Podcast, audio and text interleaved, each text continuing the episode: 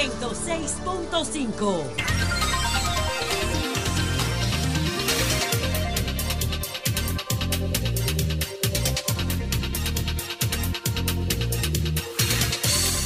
Son las 2.35 minutos aquí en todo el país. Hoy es lunes 26 de junio. La temperatura en 33 grados, Alejandro. Se siente como en 30 y como en 40 se siente. En, en España tiene récord. 40, 42 grados Celsius. Ha tocado 44. Alejandro, y en México hay ocho estados que registran temperatura por encima de los 40 grados. ¿Y qué va a pasar con esto? El, El, infierno se está universalizando. el planeta está hablando. El planeta está hablando. Está diciendo lo herido que está. Alejandro, empezamos con las informaciones de este día. Ah, eh, llegó la faraona, es una faraona. Es una faraona, Alejandro. ¿No es así? ¿Eh? Tú y yo éramos seguidores, ¿ves? ¿Ves? Desde Bonao. Soy, Soy la Luna es una institución nacional. Soy la Luna es una institución nacional. Una columna griega. ¿eh? Con estilo dórico y jónico. Coño, bella, esbelta, elegante, inteligente, todo lo tiene. ¿Tú te imaginas cuando ella le preguntara, ¿y cómo No, tú te este- llamas? Y ella diga, soy la luna. Este es mi, eh, este es mi turno atrevido. Entonces, Yo estoy callado. Zoila es un monumento nacional, Alejandro. ¿No es así? Debiera declararle el Congreso monumento nacional. Digo, el Congreso. El, Congre- el Congreso. El, no, el, el Congreso no, porque le roban el pergamino después. Se lo cobran y se lo roban. Saludo para Zoila Luna, maestra de la comunicación, maestra de la palabra y además una persona fuera de serie. La vida me premió cuando la conocí aquí. Hace años que la conocí, pero aquí ya con cercanía. Alejandro, las informaciones, después de hablar del- de la tremenda crisis ecológica del planeta. En Nueva York el, humo de los fuegos de Canadá no deja a la gente de Nueva York en paz. ¿Tú has visto algo igual? La humareda que viene de los bosques canadienses, que son inmensos y bellos, son pulmones del planeta, están acabando a la gente de Nueva York con los vientos que vienen de norte, noreste. Hay que ponerle atención a esto. Mucha atención, Alejandro. Pero el capitalismo neoliberal no tiene hiel, Alejandro. El capitalismo lo que quiere es cuarto y ganancia. Y el planeta tiene una herida en, el alma. ¿eh? Eh, y, no le importa el capitalismo neoliberal. A, a mi siniestra tengo uno ahí que, que le saca el núcleo de la tierra para buscar minerales. Bueno, los servicios públicos. Los apagones no dan tregua, Alejandro decía hoy. Apagones engorrosos, molestosos, caros, erosivos, dañosos. Apagones que mantienen a la gente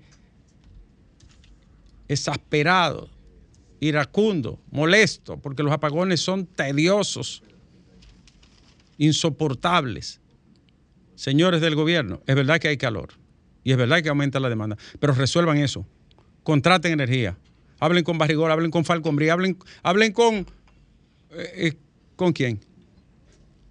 Hablen con, con Xi Jinping, pero busquen energía. Porque eso es insoportable. Y es una muestra olímpica de deficiencia y de falta de previsión, porque se sabía que estos calores venían y se sabía que el consumo se iba a disparar. Hubo un momento aquí que me, me dijo un técnico que la capital entera prendió los aires acondicionados. Todos los que tienen aire, todos prendieron los aires. Imagínate, Alejandro. Pero eso se sabía que iba a ocurrir. Entonces, respuesta, no explicaciones. Queremos respuestas, no explicaciones. Otro tema, Alejandro. Eh, los accidentes de tránsito. Yo quiero sentarme aquí con la capacidad, que, caramba, si Dios me hubiese dado una capacidad elevada, fina, si me hubiese dado estro, numen, inteligencia, yo propusiera una fórmula, pero no la tengo, Alejandro. esos accidentes de tránsito son accidentes del cerebro dominicano. No hay tolerancia, no hay respeto, no hay prudencia. Y lo peor, no hay respuesta de la autoridad. De los pocos países del mundo que no tiene patrulla de carretera, este uno. La gente anda en, la- en las carreteras en la autopista como le da la gana. A veces aparece uno que otro, miembro de DGC, y te para que, con un radarcito a ver cómo tú vienes. No, no, no me venga con esa vaina. Patrulla de carretera, como Estados Unidos. La 95 Norte, la 95 Sur. Eh, Te pasaste de 110, tiene un carro atrás de una vez. En Costa Rica, San José de Costa Rica, un país pequeño, pobre, igual que nosotros, patrulla de carretera. Argentina, patrulla de carretera. Chile, patrulla de carretera. Eh, ¿Es así, Alejandro? Y en Europa, todos los países, para no mencionar. Alguien, un genio, hace muchos años se ingenió quitar las patrullas de carretera porque macuteaban. Y se ha dejado al desgaire, a campo traviesa. Y era cierto. Tiene razón, señor Grimer. Era cierto que macuteaban. Sí. a la gente le tenía terror. Pero de hecho eran peajes eh, distanciados. Sí, incluso hasta Sí. las cargas le cobraban. Sí. Camión de plátano, dame- bájame un saco. sí. Camión de yuca, bájame dos sacos. Es una vergüenza, es verdad, tú tienes razón. Pero- yuca, yautía, suelta, búscate. Pero una cosa Ellos tenían una caja para papiar la yautía. Pero una cosa no justifica la otra. Pero una cosa no justifica la otra. Ahora con el sistema de cámaras que hay, que toda la patrulla de carretera, como en Estados Unidos, tenga su cámara en puesta. pecho y en vehículo. La tiene el vehículo, el móvil, y la, la tiene el automóvil y la tiene el, el miembro, el agente de la policía, la tiene también en su cuerpo, grabando todo. Y es una tontería, un sistema de cámara. Pero hay que imponer las patrullas en la carretera. ¿Ustedes saben por qué, señores? El que anda en la carretera de este país se da cuenta que nosotros estamos rodeados de esquizofrénicos, paranoicos, bipolares, sinvergüenzas, personalidad de límite, rastreros, vagabundos. Alejandro, gente que va a 60 kilómetros por hora en, el carril izquierdo, en un camión sin luces. Gente que va a 120 con un camión de dos colas. ¿Tú estás entendiendo los extremos? Gente que va en, un camión de esos grandotes, a veces cargando combustible o, materiales para la construcción, en el carril izquierdo y no se mueven de ahí. Y las empresas dueñas de esos vehículos no le explican a ellos que no pueden ir ahí, que son causantes de accidentes. No, no. Una patrulla de carretera lo para, le pone una multa y le detiene la, la carga se acaba el relajo. Pero no hay patrulla de carretera, Alejandro. Yo entrenara, de lo- este país tiene más de 80 mil militares. Vamos a decir, no llega a 80, con los, con los policías sí, pero militares como tal, este país debe de tener 50 mil. Y cuidado sin más. 37 mil guardias, 12 mil marinos, 9 mil fuerza aérea, ¿cuántos son? 37, 47, cinco- sí, 55 mil guardias hay en este país. Entonces yo agarrara un, batallón de eso y lo preparara. Porque, bueno, no quiere que quiten policía. Bueno, para, para, porque no se puede disminuir. Hay muchísimos guardias echando barriga. Entonces yo preparar a patrulla de carretera. La labor suya es vigilar la velocidad, la sospecha, los individuos que van mal, con una bocina y con una cámara y un radar. No pueden dejar la carretera a la voluntad de un grupo de gente que no le importa la vida, sobre todo la vida de los demás. El caso de los tres jovencitos, Alejandro, es una cosa que da lástima, que rompe el alma. Esos muchachos salieron del aeropuerto en la madrugada o medianoche y cuando se estrellaron con un poste de luz, el vehículo se partió en dos pedazos como se parte una fruta, mitad, mitad. Se ve la velocidad que venía. Venían, iban a una velocidad que solo Dios sabrá. Gente jovencita, dos que acababan de llegar de Estados Unidos. Es un desorden el tema del tránsito, es una epidemia. O, a hoy el Colegio de Cirujanos se pronunció al respecto de la alta preocupación, porque toda la gente que se salva queda con lesiones, queda con daños y secuelas que muchas veces no puede ni siquiera trabajar. Problemas en la columna, pierden miembros, amputaciones, traumas cráneoencefálicos, un desastre para ellos, para su familia y para la salud pública y para el dinero del Estado. Un motorista dura un día en una unidad de cuidado intensivo y se lleva mínimo 20 mil pesos diarios, mínimo, en cuidados intensivos. Y así usted se pone a sacar cuenta y el daño es enorme. Entonces los accidentes, querido Alejandro, hay que ponerle atención, es un problema de salud pública, como es un problema de seguridad del Estado, el tema del metro. Hay que, tengo tres días, cuatro con este pidiendo, búsquenle una solución a esa huelga de los trabajadores del metro. Dele una respuesta, porque eso es un tema de seguridad nacional, Alejandro. De seguridad nacional. Creo que ahí ha faltado inteligencia por un lado y tolerancia por el otro. Debe de dársele una respuesta satisfactoria, ponerse de acuerdo. En toda parte del mundo los, los trabajadores reclaman y exigen mejores condiciones. En todas partes del mundo. Te agrego algo ahí, doctor. Sí. Posiblemente eh, la institución está dirigida por un ente militar, creo. Sí. Y la psicología es rígida, ¿verdad? del ente militar es vertical. Muy rígida. Y muchas veces no entienden disidencia ni temas que no se estructure directamente a las directrices de mando. Y no entienden esa parte de que, que de huelga. ni Entonces ahí tiene que entrar la autoridad superior. Exactamente. La autoridad superior. y- Espérese, vamos a buscar esto. Sí. Es un tema delicado porque tú te pones a pensarlo. y- Es de y seguridad nacional. Es un tema muy delicado. Esperamos una respuesta, Alejandro. ¿Y sabe quién espera respuesta? El doctor. Atención médicos, clínicas, hospitales, personal de salud. El doctor Carlos Raúl Pérez Mena. Padece leucemia mieloide aguda. Es un cáncer de, de la médula, Alejandro. Ese, ese médico está necesitado de un trasplante de médula. Y eso se ha hecho y funciona. Él está en Plaza de la Salud, está ingresado en la Ortega y Gasset y espera la ayuda de su colega o de cualquier cristiano que quiera colaborar con la vida de este ser humano valioso. Todos clamamos por el doctor Carlos Raúl Pérez Mena. Atención, colegio médico, asumamos esa causa. Señor, el mundo ha estado a un tris de un lío mayor, Alejandro. El mundo ha estado a un bostezo, a un pestañar de armarse una conflagración mundial.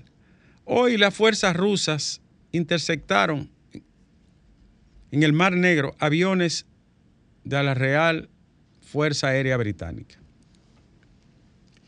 Y así ha estado en esa especie de cizagueo la humanidad con estas superpotencias involucradas. Porque oigan esto, señores, déjense de cuento. Rusia está peleando frente a la OTAN. No crean de que, es una lucha de que de Ucrania, de que con Rusia. Es la OTAN entera y Estados Unidos. Es decir, Europa y Estados Unidos están enfrentando a Rusia. Vamos a dejarnos de cuento. 35 contra 1. Ucrania no hubiese aguantado tres días. Es una guerra convencional. Eso es una guerra de Rusia, la madre Rusia, frente a la vieja Europa y Estados Unidos. Ojalá y eso termine bien, Alejandro, porque mira, ahí hay de aquello, Alejandro, para cocinar dos mundos. ¿Entendiste, verdad? Tú eres de Bonao, pero tú entiendes. Bien. A propósito, Alejandro, en Bonao inauguraron el cuerpo de bomberos. Teníamos años esperando eso, ¿eh? El cuerpo de bomberos se hizo nuevo en Bonao. Lo inauguró el presidente, ¿verdad? Buena obra que esperábamos hace años. Porque el cuerpo de bomberos de Bonao, cuando había un fuego, había que sacar dos mulos. Y después, de- dos mulos y atrás un caballo en bidones para apagar el fuego. Y ahora tenemos un cuerpo de bomberos moderno. Mira, y se hizo rápido. Qué bueno que sea así. Lo crédito a, a Héctor, ¿A quién? el Torito, Ah, que ha gestionado todas las tú instituciones. tienes razón. Todas las instituciones. que El a Torito. Héctor Acosta, Héctor el Acosta. senador, ha hecho todas las gestiones para llevar esas oficinas allá y para conseguir esas obras. Es amigo tuyo, sí. En llave mío. En llave tuyo. Sí. Sí. No, Eh, no, porque está me joseando. están haciendo señas aquí. Está ¿De qué partido es el Torito? No, tenemos que hacer ¿De un- qué partido es el Torito? No importa, pero él, ¿Eh? colabo- él colabora. Del partido de PRM. Bonao. Él- él De colabora. Bonao. No, del PRM. No, pero él colabora. No, no, que aquí la Eh, gente no puede entender que, No, que eh, uno le dé. No, pero él colabora. No, él es son ustedes los que lo Razón. entienden. Y tú y yo que Al estamos, tú y yo estamos, oye, tú y yo estamos en un proyecto y tenemos Eso que es- tirarnos. ¿eh?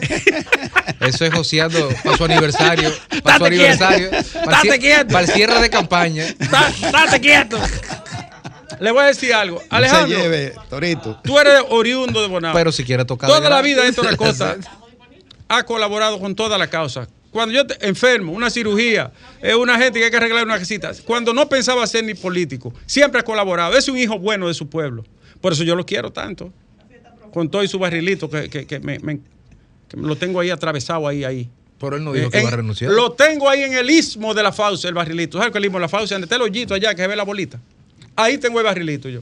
Pero Héctor es un tipo que ha colaborado con su pueblo y con la lucha también colabora. Ah, pero una vez yo caí preso y, y los primeros dos picapollos lo mandó él.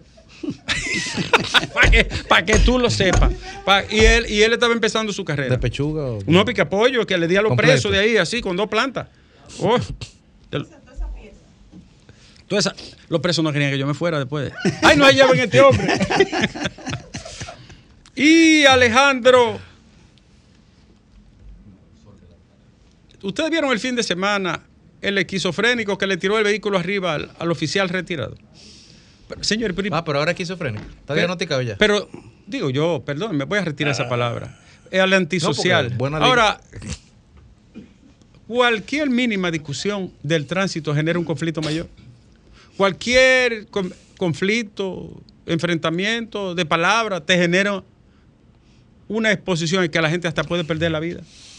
¿Y qué es lo que nos pasa a nosotros? Este tipo le tiró el vehículo encima. No sabemos si Porque está vivo. sabe que vive en un país que no hay No, consecuencias. él está vivo. Porque él sabe bueno- que no hay consecuencias para eso. At- atención, atención, Merán. Tú sabes que el hospital de Asua, el traumatológico, este programa, este programa, el sol de la tarde y primero el rumbo de la mañana, asumieron un hospital para la región sur. ¿Ustedes lo recuerdan? El hospital va avanzado. Un día de esto vamos a pasar el video. El, el- el traumatológico del sur, que lo están haciendo en, en Asua. Entonces ahora hay un debate de ponerle el nombre al hospital. Ese hospital debe llamarse José Joaquín Puello. Doctor José Joaquín Puello. Sí, señor. No me vengan a mí con otra vaina ni con, con- con otra propuesta, no. Y por favor, por favor, una propuesta que yo escuché ahí, sáquenla por completo. Porque el primero que haga eso lo desautorizo públicamente hasta por actos de alguacil. Para que lo sepan. Se debe llamar José Joaquín Puello. Y no Fuña Merán.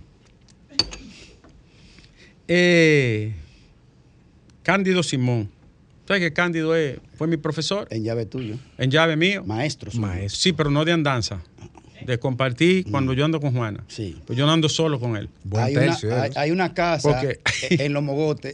Sí, sí, déjalo ahí. Sí, pero yo voy con Juana, yo voy con Juana. Es buen tercio él. Mira, dice Cándido que la señora Elizabeth Silverio, que está con medida de coerción por tres meses, está, está sangrando. Porque ella fue operada de la vesícula. Y entonces tiene sangrado, tiene depresión.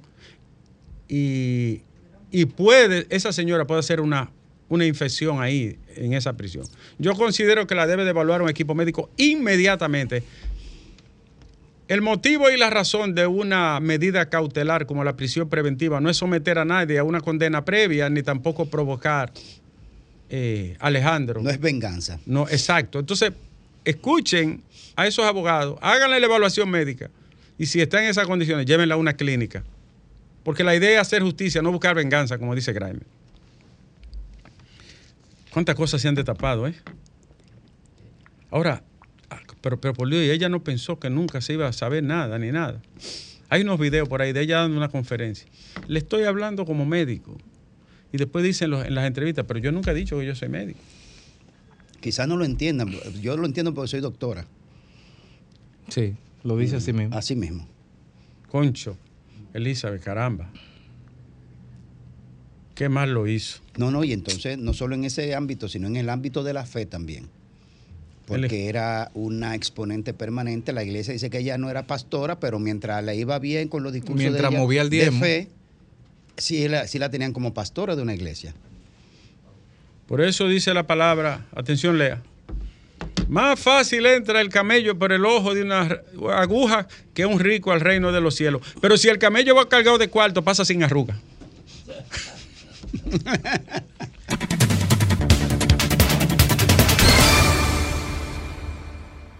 Hazme el favor, no atiende a tu trabajo y después tú hablas a la demás. No a, a ti. eh, yo quiero que tú me coloques esa fotografía de este enfermo mental que anda manejando un autobús de la onza. Porque ese tiene que estar enfermo. Y si la onza no llama a ese sujeto a capítulo, lo que está apoyando es a un, a un bandolero al frente de un autobús lleno de personas en un riesgo inminente de que se le provoque un daño a los pasajeros. ¿Y qué fue lo que hizo? Hizo de todo lo que, lo que no se debe hacer, incluyendo atravesarse en medio del semáforo en rojo y entorpecer el fluido. Mira, se llama la guagua E A19020. Atención, onza. Saquen ese animal de la calle. Hoy, 27 de febrero, con,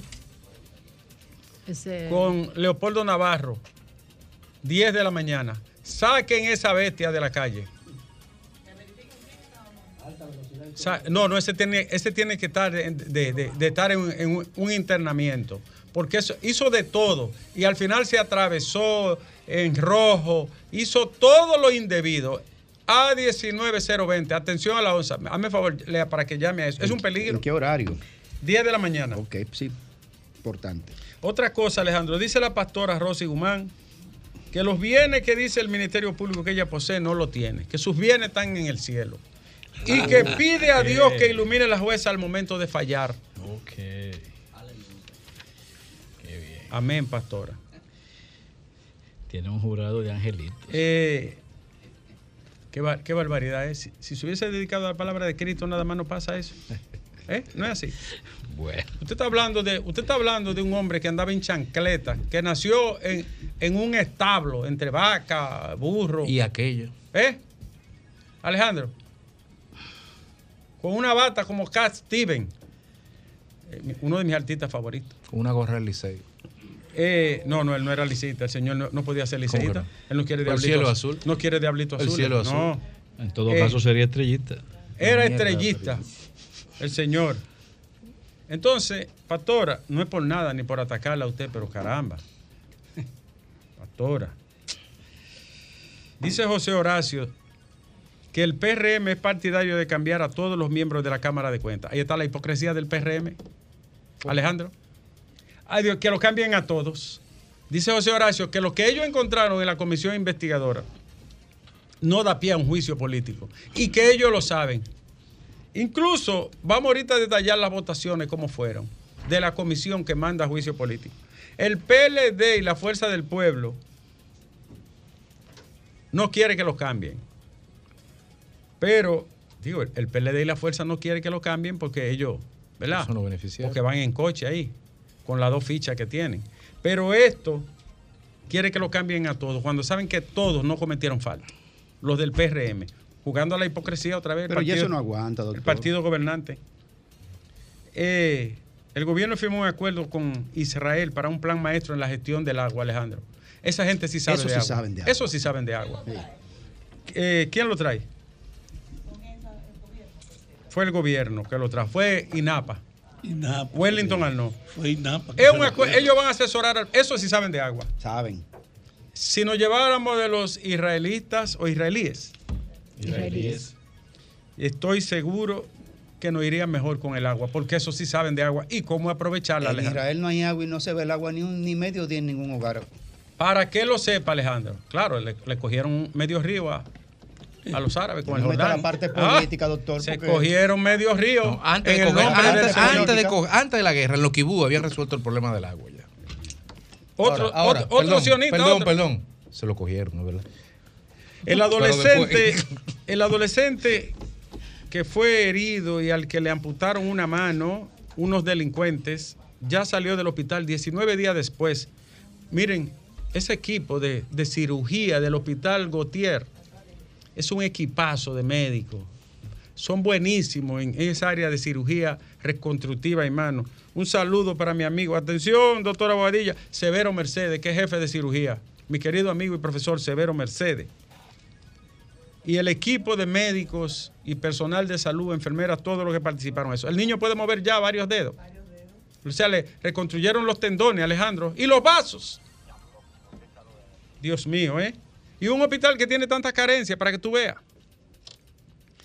Vuel- Vuelvo a decir que Cándido Simón informó que Elizabeth Silverio necesita urgente un médico. Es bueno que la evalúen, ¿eh? Si está sangrando esa señora. Claro. Bueno. Ligia Amado Melo, viuda Cardona, dice que el ADP constituye un retraso a la educación dominicana. Bueno, maestra, qué cohete usted ha soltado. Y ella sí la conoce, el ADP, porque ella fue ministra dos veces y fue de Educación Superior, Ciencia y Tecnología también. Y maestra de toda una vida, ¿no? Meritísima de la UAS. Doña Ligia dice que es un retraso la ADP y que son re- corresponsables del atraso de los niños.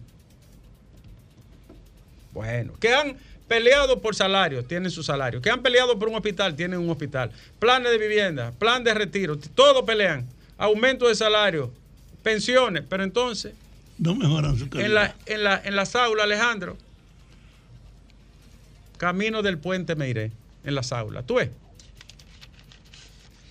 Leonel dice que el gobierno trabaja sin planificación y está dirigido por un hombre orquesta que tiene que tocar todos los instrumentos. Atención, Abinader, hombre orquesta, dijo el líder. A propósito, el líder habló de los desaparecidos. Leonel, no toques a tecla, Por porque le voy a preguntar, ¿dónde está Juan Almonte? Que se desapareció del Palacio de la Policía en mayo del 2010. ¿Dónde está Juan Almonte? Que la familia tuvo que irse horrorizada. de- Inexplicable lo de Juan la Almonte. familia tuvo que irse horrorizada de este país. Un Estado de Derecho.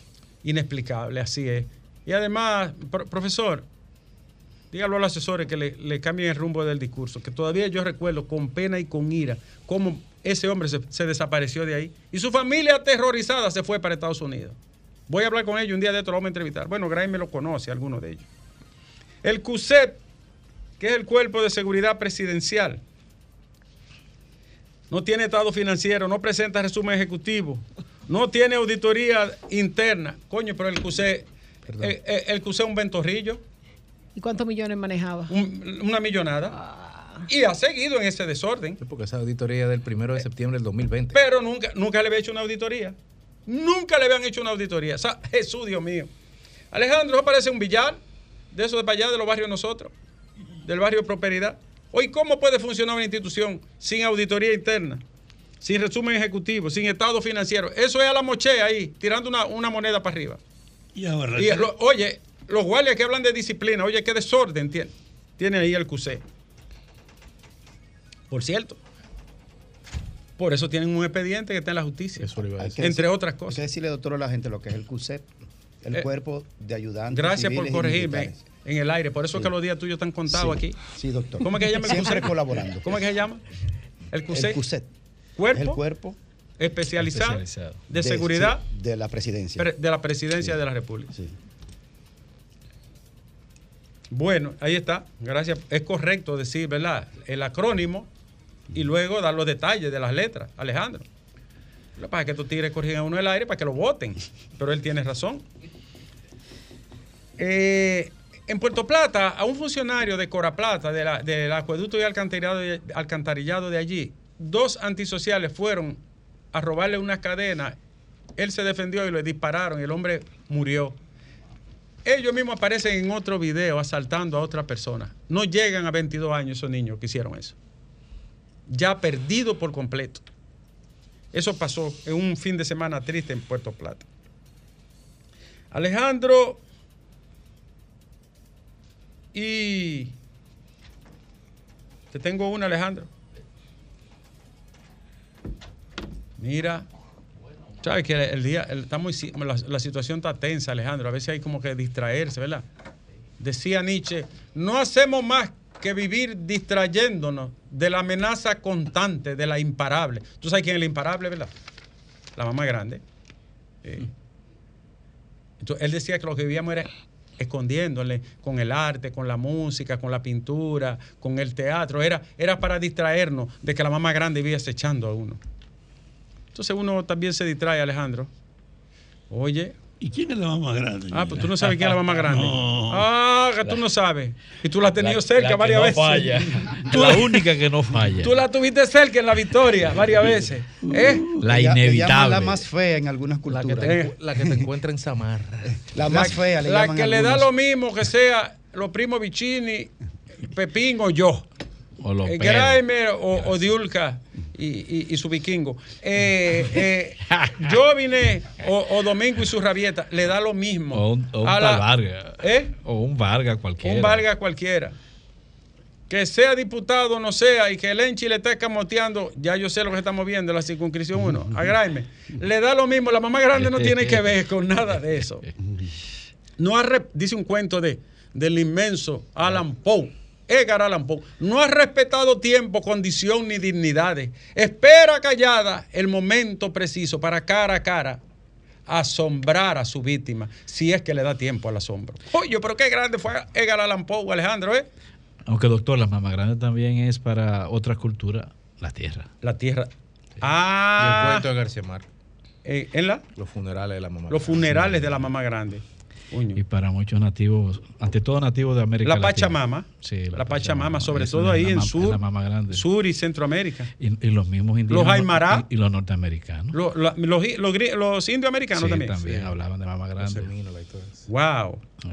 Eh, el hecho es la misma en toda la cultura. Y, y- Sí. y quizá el país que más le, le hace una cultura cuasi positiva a la muerte, como es la cultura mexicana. También Sí, a los sí. aztecas. Ujú. En Sí, Tenochtitlán. eso, es indígena. Celebran la muerte. Eso es indígena. Coño, Borges, Borges, Borges le cantó de una manera increíble. Tenue rey, sesgo alfira, encarnizada reina, torre directa y peón latino, sobre lo negro y lo blanco del camino, buscan y libran su batalla hermana. No sabe que la mano señalada del jugador gobierna su destino. No sabe que un rigor adamantino sujeta su albedrío y su jornada. También el jugador es prisionero, la sentencia de Adán de otro tablero, de negras noches y de blancos días. Dios mueve al jugador y esta es la pieza. Que Dios detrás de Dios la trama empieza con fuego y sueño y polvo y agonía. Alejandro, carajo.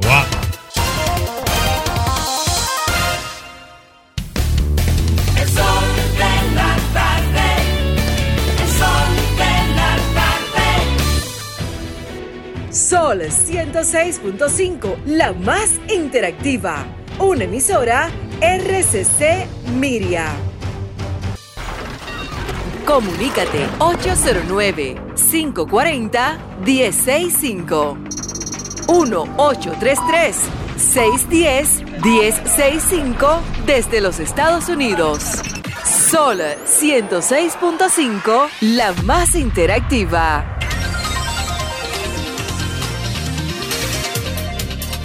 Alejandro es tiempo del pueblo, Alejandro. Este sí que no se reclama ni se titubea. No, eh, cuando nieve dirige, el pueblo habla. Cuando es domingo, habla domingo. Es así. Eh, Ay, Dios mío. tiempo del pueblo. Y nadie lo defendió. No, eso no es verdad. Nadie, Bueno, todos me dieron bueno. aquí esencia. Eso No, significa. no, eso no es verdad. Domingo deja hablar. Buenas tardes. Buenas tardes, doctor Nieves y el equipo. Habla Osiris del Tres Puñales. Hable que es nieve, que está aquí no tenga miedo. Claro que sí, que no tengo miedo. Oiga, acerca de la autopista Duarte, los conductores, que usted dice que Ay, en muchos países tienen patrulla de camino. Sí. Este, aquí yo vivo a la orilla de la autopista, en, en Puñal, Canabacoa.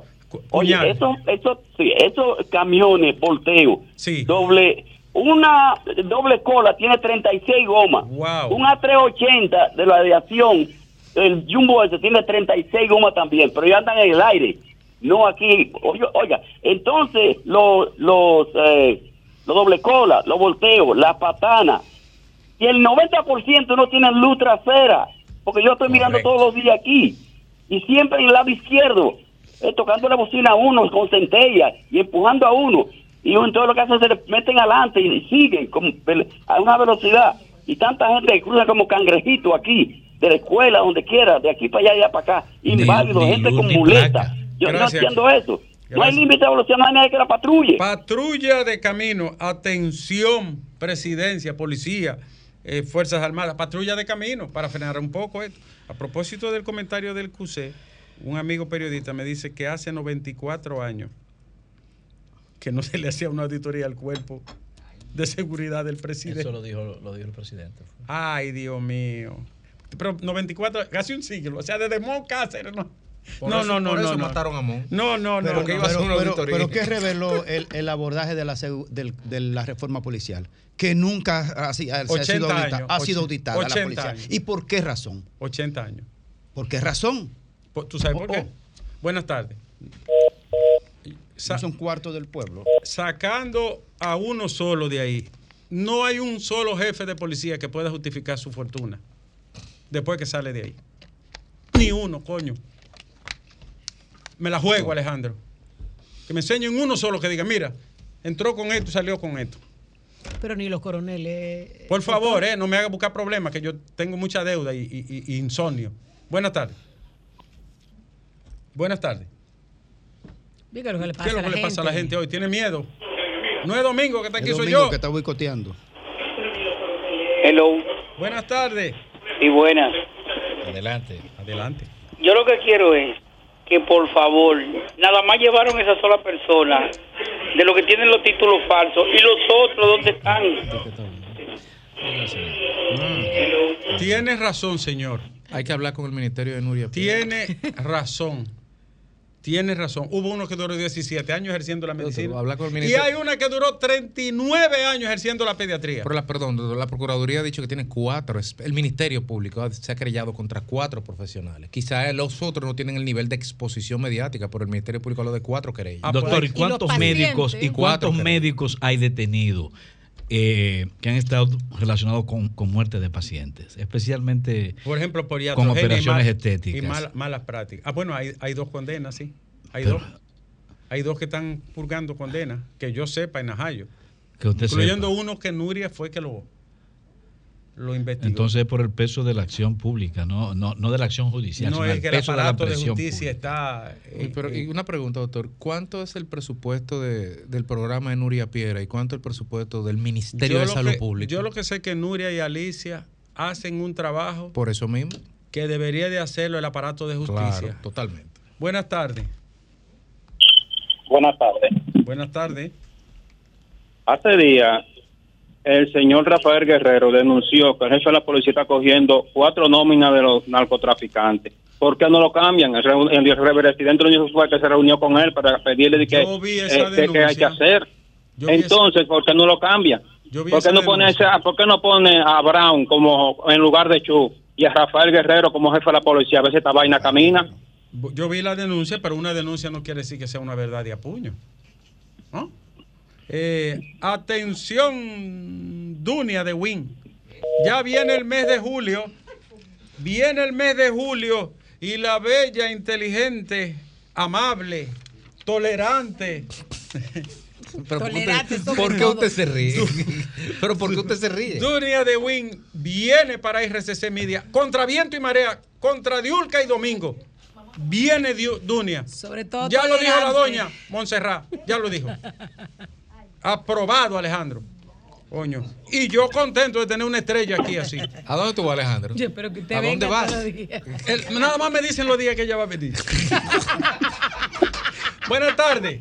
Este es el sol del país. Muy buenas Sí. tardes, Ricardo, y al Adelante, equipo. Adelante, señor. Gracias, mi nombre es Wayner Olivo. Eh, Yo estoy llamando porque yo entiendo una de las soluciones a tantos accidentes de tránsito Vamos a ver, ¿qué usted propone? educación. Una educación que se dé como una materia Sí. en los colegios, ya que tenemos un presupuesto tan- bastante amplio, que se aproveche para ver si la sociedad cambia. Usted dice cambia desde la escuela, concepto. ¿verdad? Que sea como una materia. Desde la escuela, desde la escuela. Debe de ser así porque es que existe demasiada imprudencia en el tránsito. Ay, ay, ay, demasiada. En los cruces, cuando uno viaja. Eh, en otra cosa, mire, uno- eso que usted dice. Cada quien que vive en una comunidad quiere que le abran una entrada. Por eso Una la autopista entrada, tiene sí. mil entradas, porque cada quien quiere una Nadie quiere ir un chisma para allá. Todo el mundo quiere una entrada frente a frente a su comunidad. Y pelean y te hacen una huelga. En todos los países del mundo, cuando te montan un muro, desde aquí hasta allá, es hasta allá para todo el mundo. Yo tuve que, una vez me pasé en New Jersey y llegué casi al Atlántico para dar la vuelta otra vez. No podía devolverme. Aquí no, aquí hay que hacerle su entrada a cada uno. Y si no, hay problema. Gracias, señor. Buenas tardes. Buenas tardes. Buenas tardes, doctor Nieves. Buenas tardes, señor. Doctor, le voy a pedir que cuando usted vaya a faltar, que medique a Domingo. Esa es una. Sí, medíquelo. Eh, Dele su patillita, Niurga. I Eh, love you, te amo, Negra Bella. Oh, es lo más hermoso que hay. Eso es lo que él Te quería sigo de, decir. que- desde Teleantilla, Niurka. De- Cuando tú dabas la noticia. No escuchamos la última parte, repítame. Niurka, de- te sigo desde Teleantilla cuando tú salías en esa Oh, Usted noticia. igual que yo, yo la Ay, seguí a ella de sí. que sea un Ay, con ay. Ricardo, cuánto pensamiento con, con Niurka. Ay, Ah, Dios mío. bueno. Bueno, ya, ya las cosas Ahí lo saqué del aire porque ahí, ahí le pasó una vez, como una vez que fuimos a visitar una bruja, un amigo y yo. Joseito Sánchez y yo fuimos a visitar una bruja en Lo Quemado. Y cuando entramos, me dijo, vamos a demostrar que esta bruja no sabe nada. Pero estábamos medio asustados. Y la bruja de que entramos se dio cuenta de la intención de nosotros. Nos tiró humo arriba de un tabaco. Y él le quitó el tabaco y le tiró humo. Y después vino ella y lo roció con, con, con ginebra. ¡Shua! Le- Y vino él y le quitó el pote de ginebra y la roció también. Y le dice ya al marido, Euclides, ven, entra, que están chocando los seres. Ginebra con Anamú. De que ella vio que estábamos en eso. Digo, ya. Sureño. Buenas tardes. Chocando los seres aquí. Mire, oye algo. Adelante, De- señor. Del tema del muro de la autopista San Isidro. Sí, Yo soy ingeniero. adelante, señor. Oiga lo que pasa. La persona, como bien dijo Nieves, quieren una entrada frente a frente. El que tiene un negocio quiere una entrada, un, Ay, sí. un, un retorno frente a su negocio. Sí, señor. El que vive en un apartamento en el kilómetro X quiere una entrada en su en su mismo frente. Entonces, no es posible. En las Américas, usted se pasa y tiene que llegar al peaje para una vuelta. Entonces, están acondicionando el área para ponerla hábil, ponerla que se pueda. Para que sea rápida, porque si no te meten de- 100 semáforos y viene el mismo tapón. Aún faltan unos cuatro o cinco puentes peatonales. Ojo, no tengo que- nada que ver con esa construcción, ni sé qué lo está haciendo. Sí. Pero, señores, vamos a organizarnos. Es como dijo Nieves, usted New Jersey se pasa una salida y tiene que recorrer casi 40 kilómetros Para que lo sepa. para U. Y dice, Entonces, ¿cuál es el problema? sí, señor. Y dice Julio Sánchez que cuando llegan a Estados Unidos, por mal que manejen aquí, allá se ajustan a las reglas. Pero yo le voy a decir algo, Nieves, aquí usted se roba un pedacito en vía contraria. Una vez yo estaba en Estados Unidos y una bomba de, de combustible me quedaba a menos de 20 metros, pero tenía que robarme un pedacito como de 20 metros. Y yo di una vuelta como de 30 minutos Para por que no robarme ese pedacito. Como aquí debe me lo ser. robo. Gracias, señor. Buenas tardes. Este es el sol del país. Buenas tardes, tengo casi dos meses por hablar allá. Oh, mi Habla amor, la pero ya lo señora logró. Carmen Hogando. Sí, yo quería referirme, era para que dijeran algo, principalmente la dama que está ahí, sobre esos anuncios que tienen las toallas sanitarias. Eh, ay, Dios, no, ahora se me fue el nombre que tengo tanto llamando. ¿Cuál es ese? Dios? Noso- eh, nosotras. Oye, eso, eh, ese es un, un, un anuncio que da vergüenza, donde la mujer se baja los panties y se le ve el- la, la toalla sanitaria sangrando. lo he visto. Se sienta en una silla Sí, y yo- por yo igual. Yo lo quiero ¿Y ver. Me por qué encontré, que hacer me encontré ¿Y extraño. por qué razón Porque tienen? inclusive en otra eh, exposición estética de la publicidad, inclusive ponen el líquido en azul, que es menos agresivo. Claro. En ese lo ponen literalmente rojo. La señora tiene Sí. razón, es muy agresivo. ¿Y eso no Ah, se pues puede yo no lo- regular? yo no lo No sé por qué. Es Es un ofensivo. anuncio internacional, no En sé. verdad es difícil de regular porque no está Y violando esa es la verdad. nada. Y en términos Lo que biológicos. pasa es que rompe un poco Sí. con la tradición Sí. nuestra. Pero en términos Es científicos. tabú eso. ¿eh? Sí. Sí, exacto. Ella tiene razón, eso se puede hacer Lo de otra es manera, se, puede hacer de otra muchas manera. cosas que, que aunque no son violatorias a una legislación determinada, son demasiado, son, son incluso innecesarias. La defecación es una realidad biológica y a ti no te la ponen en televisión. Por ahora. razón. Sí, pero la Roche, el otro día- te lo ponen y es una y es fisiológico. ¿Verdad que sí? Exacto. Entonces, entonces hay, hay que manejar, hay que cuidar eso. ¿cierto? Tiene razón, señora. Eh, que Vamos estamos en ¿a un le- modernismo desagradable. ¿A quién se le.? Espectáculo Yo voy, a bus- público. yo voy a buscarla para ver, porque incluso eh, y nosotras es una compañía que siempre se ha identificado por una sutileza y una elegancia O que me le- extraña que eso esté pasando. O hicieron el anuncio borracho, sería. Ah, pro- pro- Buenas probablemente. O unos creativos Sí, muy, buenas. ¿Qué fue muy eso? No es modernos. necesario hacer O- una o exposición demasiado así. apegado a la Además, época. eh, eso. O quizás creatives, son creatives. Buenas tardes, están querida. ahora. Sí, Ah, puede buenas. ser. Sí. Bendiciones. ¿Cómo Amén. Igual para usted. Señor Nieves, usted sabe una... Yo el otro año, digo, 2020, 21, yo eh, le he tirado fotos a varias guaguas de la onza. Sí. Inclusive el 28 de julio del 2022, la 19082 mm, estuvo yo, él casi me tuvo al, al un sándwich Sí.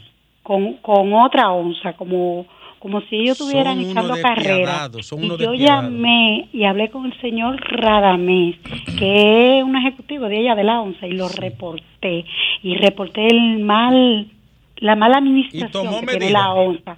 No, hombre, después yo vi el mismo chofer otro día que me quis que iba a chocar un carro público y después a mí. Y yo inclusive se lo mandé a Hugo Vera, que tengo la conversación en WhatsApp. Se lo envié y le dije, Hugo, como tú eres del medio y, eres del, del ayuntamiento, eh, reporta a esa guagua para que saquen esa bestia de la calle que me estuvo al matar. Y el mismo chofer lo he vuelto a ver manejando. Ellos no toman medidas, inclusive esa guagua, esa onza duran hasta ahora para pasar. Usted ve la calle, fila y fila, porque es que no salen cada 10 minutos o cada 15 minutos como lo hacen en Mire, la señora, vamos, a llamar al director y lo vamos a entrevistar, porque yo sé que él ha hecho un buen esfuerzo, ese señor. Radamés, Bueno. ¿cómo se llama? Pero No, ahí hay mucha gente loca. Yo he visto mucha peripecia de esos Pero ¿y choferes de la no lo Son más locos que la voladora esa. Pero por- mire, la voladora, el viernes ahora, yo venía de la superintendencia de seguro, que fui a denunciar a Atlántica de Seguro, que no me quiere pagar un DPA, y fui de balde, no hicieron nada, eso sigue igual. Y entonces, cuando yo venía en la Tiradentes con, boli, con Alman Master, una guagua oiga, del carril que viene pegado al parque, ahí cuando uno dobla, yo pensé que era que yo iba a doblar que iba a subir para, para la 27. Sí. Oh, ¿usted sabe lo que hizo el, el chofer de la voladora? Me cruzó por delante, yo cruzando con la luz verde, y de ese carril dobló para la UAS, como si fuera en dirección para José Contreras. Y yo, yo, yo me paré así, y los carros, todo el mundo se quedó como en shock, y había un amé, del tránsito, y había un amé ahí, Es y un no caos. lo paró, y no lo paró. Vamos a hablar con Radamés sobre eso de la onza, porque ellos deben de ser lo- los que más cumplan con la ley. Y hacerle antidoping a eso también. Sí, para mí que ese tipo andaba, eh, Alejandro, por lo menos eh, bebió miau de ángeles, porque oye lo que te voy a decir. Eh, ¿Qué fue lo que dije?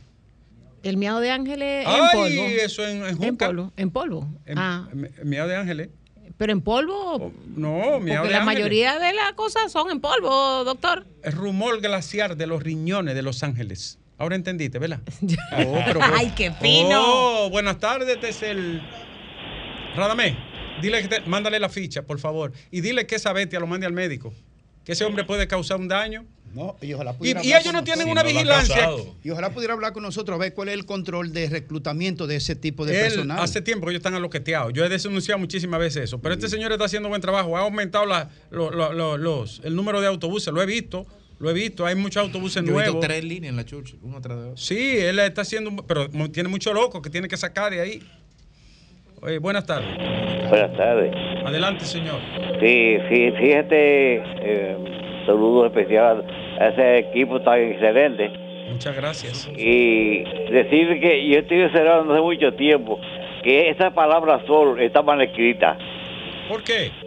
porque está escrita con Z. Esa, esa letra que está adelante. Te estoy hablando de un elemento que estudió lingüística y mucha gramática. Eh, y soy profesor y fui el jefe de prensa de Palacio. Sí, Mira, esa Z, eh, eso que está ahí una Z, no una S. Ah, de acuerdo, señor. Parece Tomaremos que, en parece cuenta que ese su- loco, eh, alguien lo hizo y no se dio cuenta que lo que puso fue una Z. Ha dicho sol. Tomaremos en cuenta su sugerencia, aunque no se le hiciera caso, pero será tomada en cuenta. Buenas tardes. Buenas tardes, Nieves. Buenas tardes, señor. Nieves, pregúntamele a Alejandro, por favor. ¿Qué ha pasado con el deterioro de los servicios en el país? No hay libreta de pasaporte, el sistema de transporte Alejandro, caos. ¿qué diablo La- ha pasado con la libreta de pasaporte? Oye, ¿Qué es lo que pasa oye, con Nieve. las EDES? Oye, Nieves, la- las escuelas, los hospitales y súmale ahora la tanda larga de apagones. Está hecha. Alejandro, ¿qué tú tienes que decir de eso?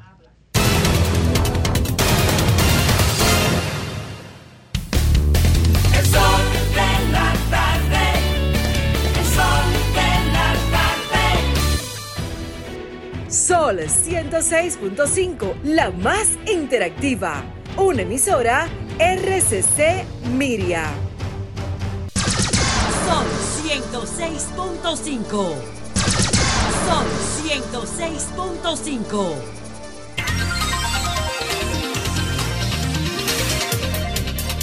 Alejandro, cuando faltan unos 16 minutos para las 4 de la tarde, precisamente, hacemos contacto con Radamés González, que es el director o administrador de la ONSA, a propósito de la denuncia nuestra del programa y de la llamada de la señora que habla de la forma intempestiva en que algunos choferes de la ONSA se comportan en las avenidas y calles de la capital. Buenas tardes, Radamés, está aquí en el sol de la tarde. Hola, hola, doctor Nieves, ¿cómo se siente? ¿Cómo va todo? Estamos bien, gracias a Dios. Bueno, mira, eh, escuchaba la denuncia de ustedes y nosotros permanentemente estamos aquí dándole cursillos, talleres y demás a los choferes.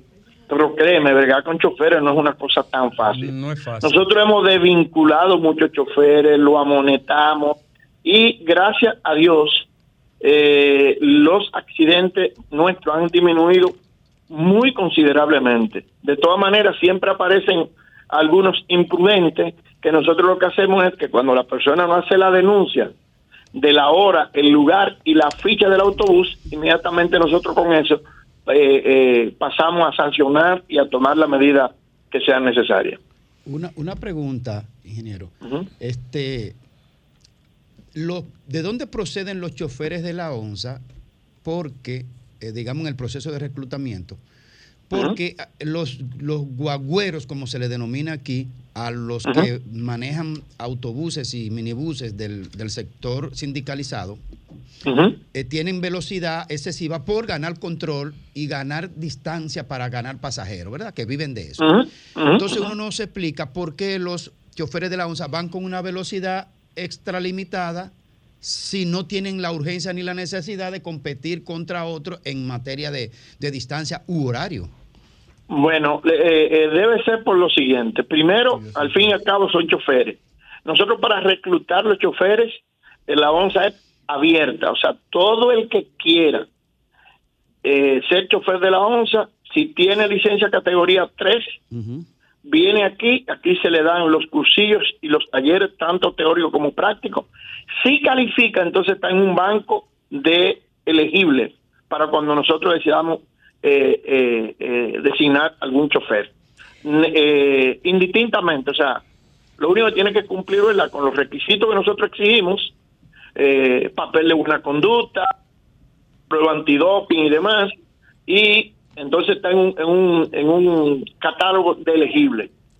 Ustedes tienen que comprender, ustedes tienen que comprender que normalmente eh, eh, donde una familia es tan grande, no hay posibilidad que todos seamos Pero, pero ¿a iguales. qué Entonces, se debe, si ustedes no han analizado a qué se debe la alta velocidad y la premura cuando ellos no tienen que competir ni por horario ni por eh, Ganancias. pasajero en particular? Bueno, eso es alguien en particular. Normalmente un chofer de una ruta larga da dos o tres vueltas. Y entonces, eh, en algunos casos, es posible que ese chofer, porque él quiso, ha aumentado la velocidad, por la exigencia de nosotros son estrictas con relación a eso. Radamés Diulca, un abrazo. Eh, Hola, ¿cómo está? Los choferes de las rutas eh, que tienen, que están en manos de los sindicalistas, ¿ustedes tienen control de esos choferes? ¿Ustedes le dan entrenamiento a esos choferes y de alguna manera le hacen anti- antidoping también? No, lo de los privados nosotros no sabemos. Nosotros en principio, en principio sí lo apoyamos a ellos con los instructores nuestros, porque como ellos no manejaban autobuses, lo que manejaban era carros, sí nosotros con la escuela nuestra formamos varios de esos conductores, pero nosotros en lo que tiene que ver con la selección del personal, eh, nada tiene que ver con nosotros. Rige a ellos entonces, Radamés.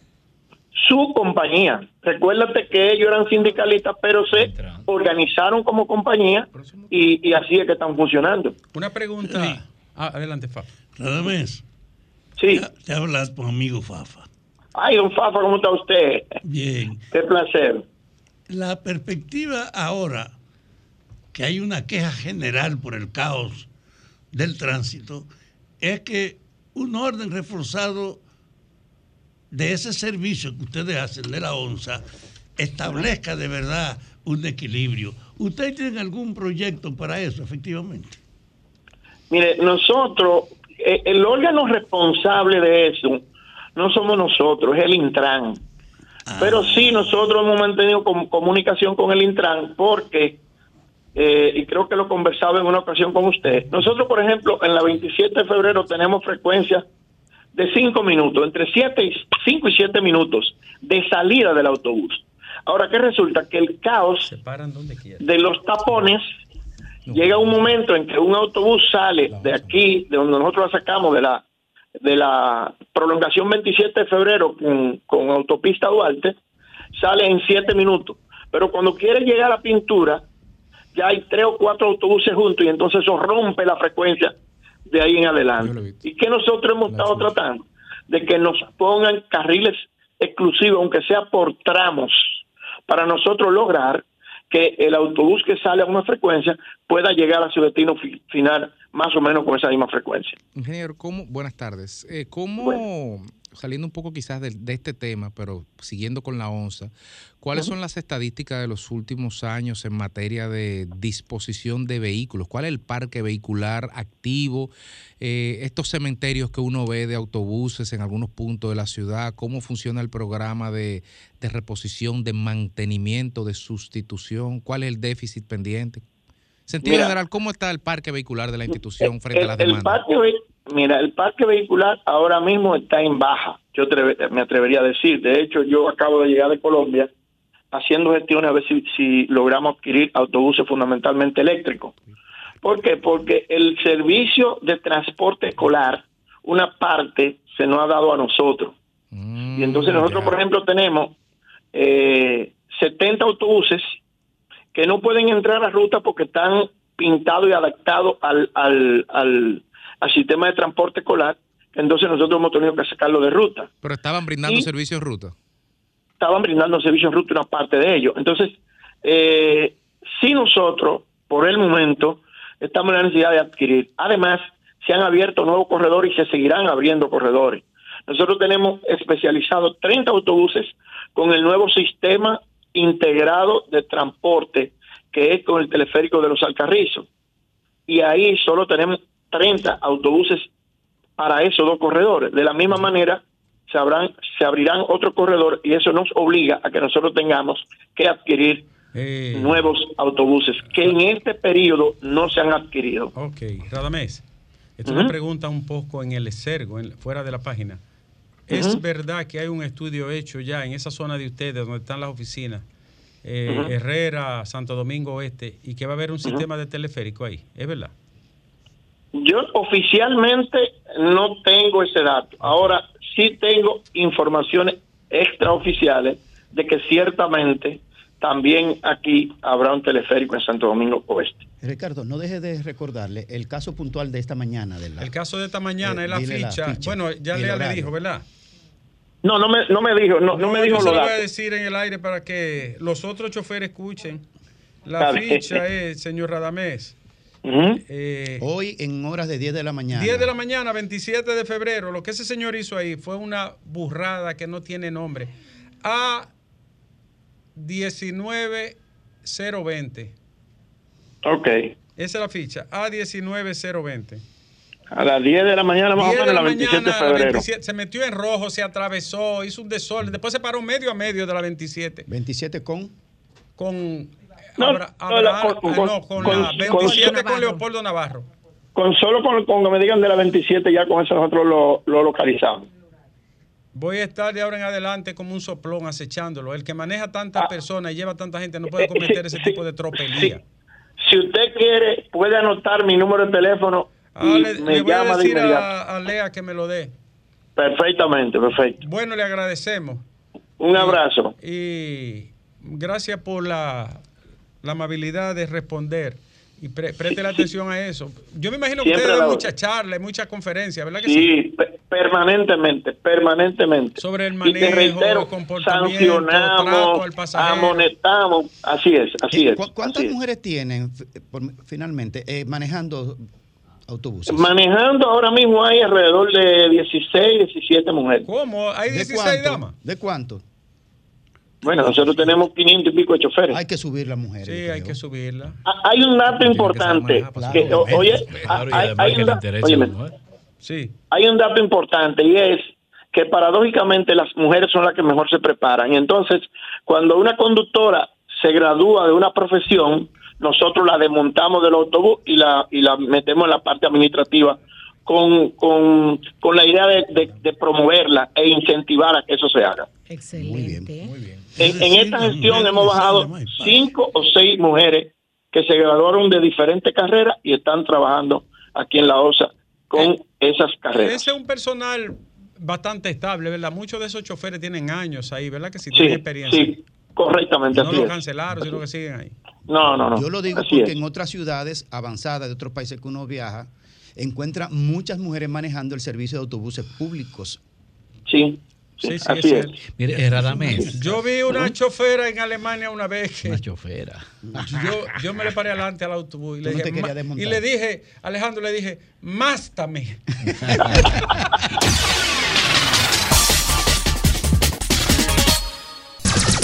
Son 106.5.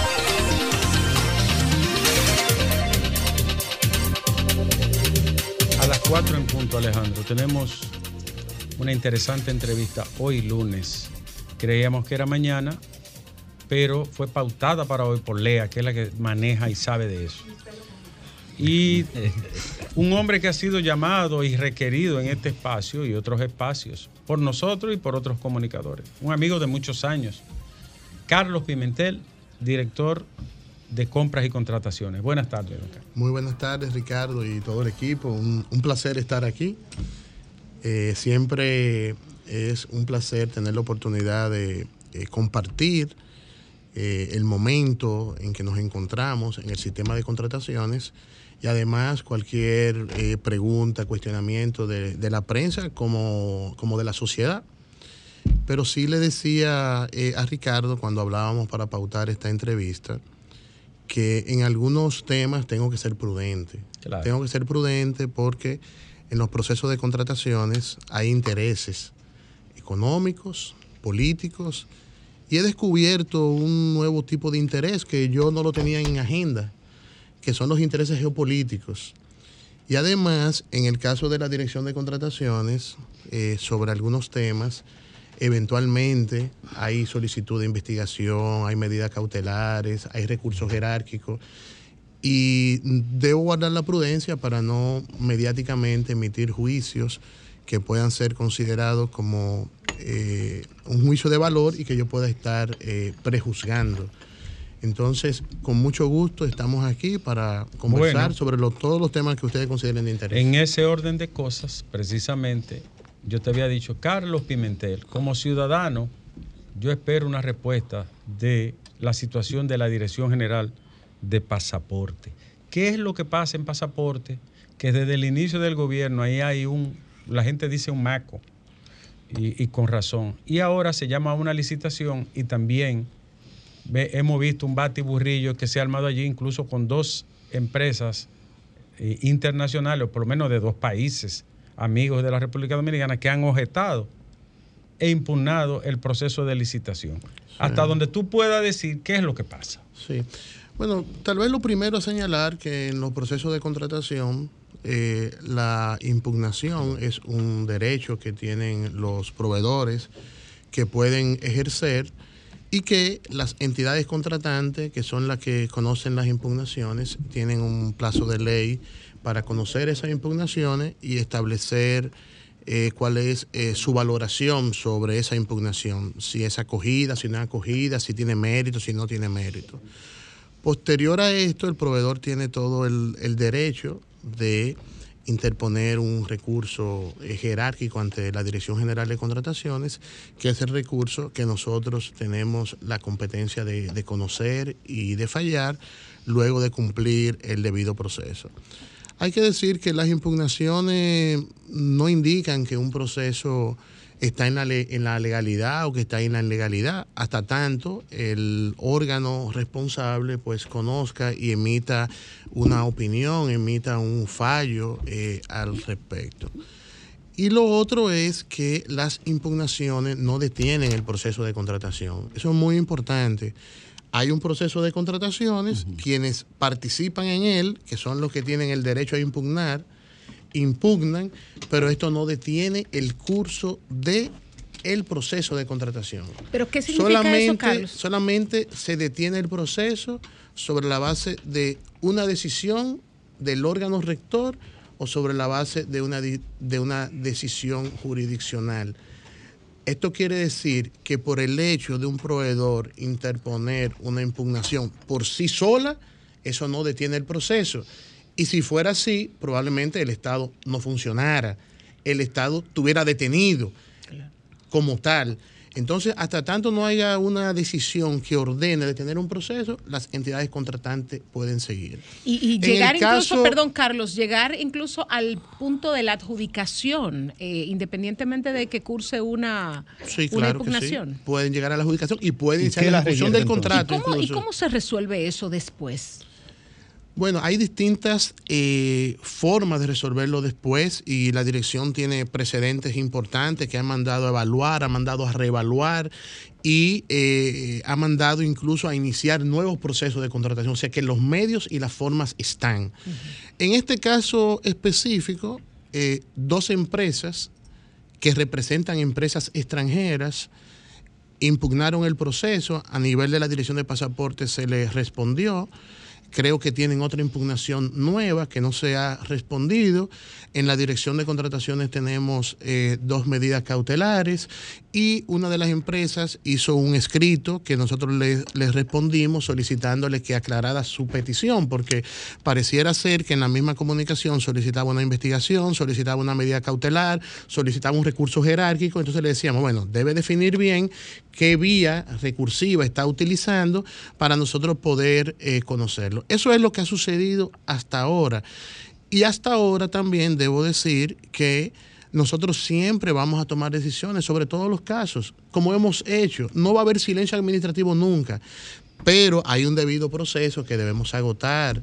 Debemos agotar cuáles son todas las etapas, toda la instancia.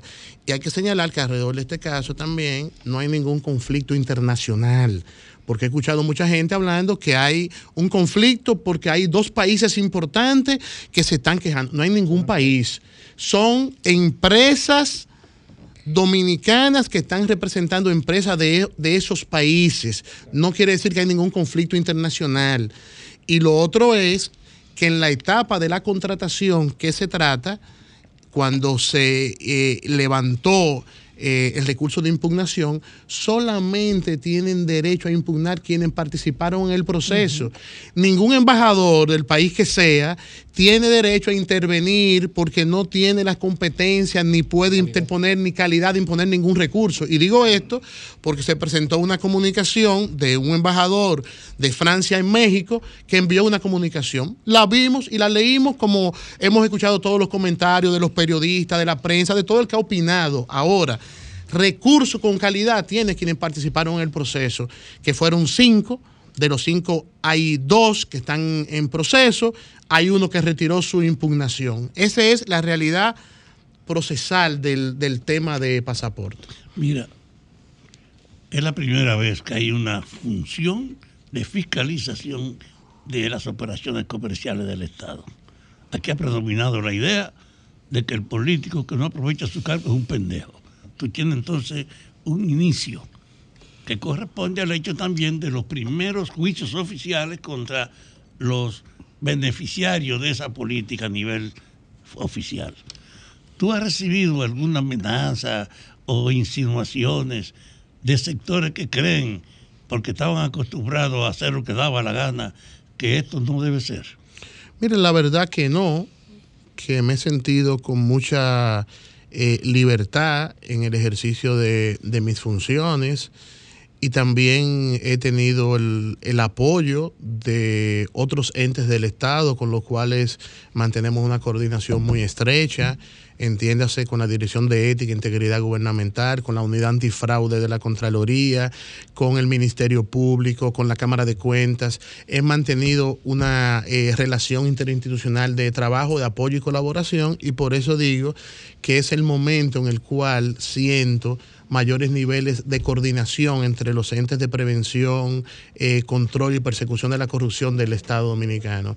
Hasta ahora me he sentido muy, eh, muy tranquilo con relación al ejercicio de, de mis funciones y por eso puedo decir que no ha, que no ha existido ni existirá, nunca silencio administrativo y por eso todos los casos que hemos conocido ha habido decisión, no importa que involucre funcionarios de la anterior gestión o de esta. Y además, el hecho de por primera vez en la historia del sistema de contrataciones haber suspendido el registro de proveedores de más de 300 funcionarios eh, que se encuentran en el régimen de incompatibilidad y que se encontraban en empresas que eran proveedoras del Estado, en las cuales ellos tenían participación de más de 10% de su composición accionaria.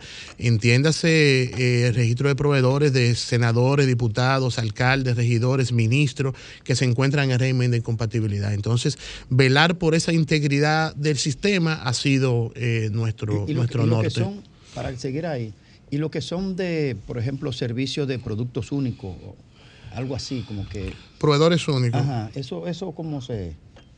Bueno, la- el procedimiento de proveedor único es un proceso de sección. Eh, existe un procedimiento para utilizarlo en el cual se pueda eh, demostrar que ciertamente esa empresa es la única que puede brindar, eh, que puede ofrecer ese bien o servicio y regularmente, y lo que recomendamos es que cuando se declara ese proveedor único sea sobre la base de una eh, certificación que verdaderamente exprese que es un proveedor único.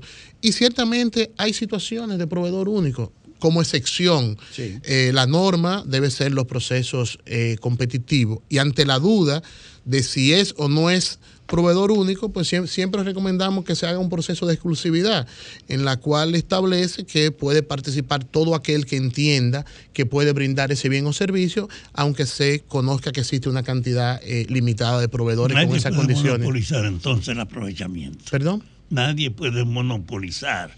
No se le da tan Sí, fácil. porque proveedor único es algo de excepción y puede existir procedimiento de excepción. La pandemia lo demostró. Sí. Eh, Carlos Pimentel, director de General de Compras, eh, de, de Contrataciones Públicas, pregunto, con relación al puente Duarte, eh, pusiste unos tweets hace, un, un hilo de tweet muy interesante, hace me parece que dos semanas, en el cual muchos ciudadanos estaban cuestionando eh, el rol de compras, de contrataciones públicas para supervisar la ejecución del contrato. Y ahí en ese hilo, si mal no recuerdo, explicaste que ya ese contrato había sido cerrado desde el punto de vista de- del llave en mano, por decirlo de alguna forma, y que la jurisdicción de la dirección ya no era, no, no caía ahí, sino más que bien en el, en, en el Ministerio de Obras Públicas. En ese sentido, sí es cierto lo que acabo de plantear. Si le pudiera comentar a los ciudadanos Te refiere al tema de del pinza puente, y, de lo- pinza, de sí, pu- y la, la- del- Correcto, que eh, por cuarta vez se está eh, eh, ejecutando. ¿Hasta dónde llega eh, un caso a ser, digamos, jurisdicción de compra, de, de contrataciones públicas? Hasta la adjudicación del contrato. Hasta la adjudicación. Después de lo que es ahí, cuando se firma contrato y empieza la ejecución, es una eh, responsabilidad estricta de la entidad contratante y la entidad contratante tiene que tener en su contrato las disposiciones que le permitan garantizar la ejecución contractual, que le permitan supervisar la ejecución, en este caso, de la obra, y un elemento que es muy importante que debemos eh, insistir, insistir es que el Estado Dominicano históricamente no tiene la práctica, la cultura de eh, terminar contratos, de rescindir contratos por incumplimiento. Los contratos de, tipo Lázaro. de ejecutar, eh, de ejecutar las garantías. Eh, el nivel de incumplimiento a nivel de las contrataciones públicas es muy alto. Y hay muestras que, que, que, como dicen, para muestra basta un botón. O sea, las 400 escuelas que se encontraron inconclusas es una muestra de que el Estado no garantiza la ejecución de los contratos y El que no rescinde, no no rescinde contratos y no ejecuta la garantía de eh, establecida en cada uno de los contratos. Y tenemos que generar ¿Y a qué se deberá eso, la eh? práctica y la cultura de que cuando hay incumplimiento tiene que haber eh, eh, ejecutar los contratos. Razones pueden haber muchas y pueden estar vinculadas a aspectos vin- eh, claramente vinculados a la corrupción, como pueden haber otras Ineficacia partes de ineficiencia, de burocracia a nivel de la administración. Puede haber muchas razones. Este, Carlos Pimentel, director de compra y contrataciones. Eh, usted dijo hace un tiempecito que la ley 34006, eh, que, es la ley de compra, eh, ameritaba eh, ser cambiada. ¿Cuáles son esos aspectos que usted entiende que ya, no le son útiles, eficientemente hablando, al sistema de compra y contrataciones del país? Sí, necesitamos una ley que sus disposiciones garanticen transparencia y control, que garanticen eficiencia y un equilibrio entre transparencia, control y eficiencia, y una normativa que permita la adopción y construcción de políticas públicas para el desarrollo. Una de las ¿Estamos hablando principales de otra ley o de modificar? modificar la 340. Una de las eh, aspectos que puede servir de motor para el desarrollo son las contrataciones públicas. Eso es el 32% del presupuesto general de la nación que El está destinado 32. Que está destinado para ¿Del PIB o bienes de la- o de- o de- de- del, presupuesto, que está destinado para la contratación de bienes, servicios y obras. Entonces, eh, esa eh, ley que modificaría la ley 340 tiene una mirada en esos tres ejes. Un elemento importante que tiene, estamos incluyendo nuevas modalidades de contratación. Eh, dentro de la nueva modalidad de contratación estamos planteando una subasta abreviada, que es una combinación del umbral, o sea, el monto de la contratación y el objeto de la contratación. ¿Qué quiere decir eso? Un plazo de convocatoria para recibir oferta para construir un puente de 30 días parece un plazo razonable, pero para comprar 10 camionetas parece que es demasiado tiempo. Entonces podemos decir, bueno, el objeto de la contratación es comprar 10 camionetas, pues entonces vamos a recibir oferta en 10 días. Es para eh, diseño de un puente, bueno, con 30 días es suficiente. Estamos incluyendo los convenios marcos, estamos devolviéndole el sistema de consecuencias, Tendría porque dientes. quienes aprobaron la ley en el 2006, eso hay que repetirlo mucho, a los seis meses después la modificaron la ley. Tendría dientes. Y ley. una de las cosas que le, Que le que le, quitaron. elima- que le eliminaron fue precisamente el sistema de consecuencias. Entonces hay que devolverle el sistema de consecuencias a la ley, sus articulados, organizarlo entre la etapa precontractual, ¿Y en contractual. qué nivel están esas modificaciones? ¿En, ¿Elaborada teóricamente o están contenidas y ya depositadas en alguna instancia? eh, Sí, fue elaborado por la Dirección de Contrataciones, fue entregada a la Consultoría Jurídica del Poder Ejecutivo, hubo consultas amplias a toda la sociedad, a todos los actores involucrados, fue introducida por el presidente vía el Senado de la República, el Senado la derivó a una comisión de Hacienda en el Senado, la Comisión de Hacienda actualmente tiene una subcomisión que está trabajando, conociendo el proyecto de ley para rendir eh, un informe. Y la expectativa sería que en esta eh, legislatura podamos tener eh, por lo menos aprobado a nivel del Senado. Tenemos un proyecto técnicamente muy bueno y necesita ese conocimiento legislativo para darle al país una nueva, una nueva ley. Eh, he visto en ciertos momentos y con cierta frecuencia convocatoria a licitaciones bajo, bajo las categorías de urgencia o de emergencia o de excepción, pero sin que exista ninguna justificación real. Por ejemplo, en el caso, eh, son los casos, lo, que más recuerdo ahora mismo, los casos de eh, la convocatoria al censo nacional, del último, e incluso en el mismo caso de, de pasaporte, donde se supone en ambos casos que han tenido tiempo suficiente para planificar licitaciones normales. ¿A Sí. qué se debe eso? ¿Por qué se permite eso? Sí. Vamos a, a poner eh, los conceptos en orden para después poder explicarlo. Eh, nuestro sistema de contrataciones tiene la modalidad de contratación ordinarias o de sección. Ordinaria están las licitaciones internacionales, nacionales, restringidas, comparaciones de precios, sorteo de obra, que son eh, los procesos ordinarios. Procesos de sección, usted señalaba la emergencia, la urgencia, proveedor único, proceso de exclusividad. Son excepciones. Quiere decir que las excepciones están dentro del marco normativo y la legalidad. Lo que la diferencia una de otra es que cada una tiene un procedimiento para poder utilizarla. En el caso de pasaporte, eh, no hubo una urgencia, sino hubo un proceso de exclusividad. ¿Por qué un proceso de exclusividad? Porque ellos habían eh, solicitado una manifestación de interés y en esa manifestación de interés un número limitado, seis o siete proveedores, se mostraron interesados en presentar oferta en ese proceso. Eso quiere decir que eso se convirtió en un proceso de exclusividad. Ya la emergencia es un proceso en el cual es por decreto presidencial que el presidente establece qué entidades y bajo qué periodo de tiempo eh, estaría utilizando la excepción de emergencia. Y la urgencia es un procedimiento en el cual la máxima autoridad de la institución, a través de un acto administrativo, puede dar inicio a el uso de esa excepción y esa excepción establece de igual manera un plazo. ¿Qué yo recomiendo ver siempre una urgencia, porque una urgencia por Pero sí eso sola. es discrecional, porque me dé la gana, Sí. yo lo puedo hacer. Bueno, la porque, máxima- porque no había ninguna justificación en el caso Bueno, de, la máxima, de, esta- de- la de más- la ONE. la máxima autoridad de la institución eh, es que a través de un acto administrativo que puede eh, indicar para el uso de la excepción. No obstante, debe haber un informe que establezca cuáles son las razones por las cuales se va, se va a utilizar esa excepción. Y es importante siempre leer ese informe. Ahora, lo más importante cuando uno analiza una urgencia es tres cosas son importantes. Primero, analizar el plazo que se ha establecido entre convocatoria y recibir oferta.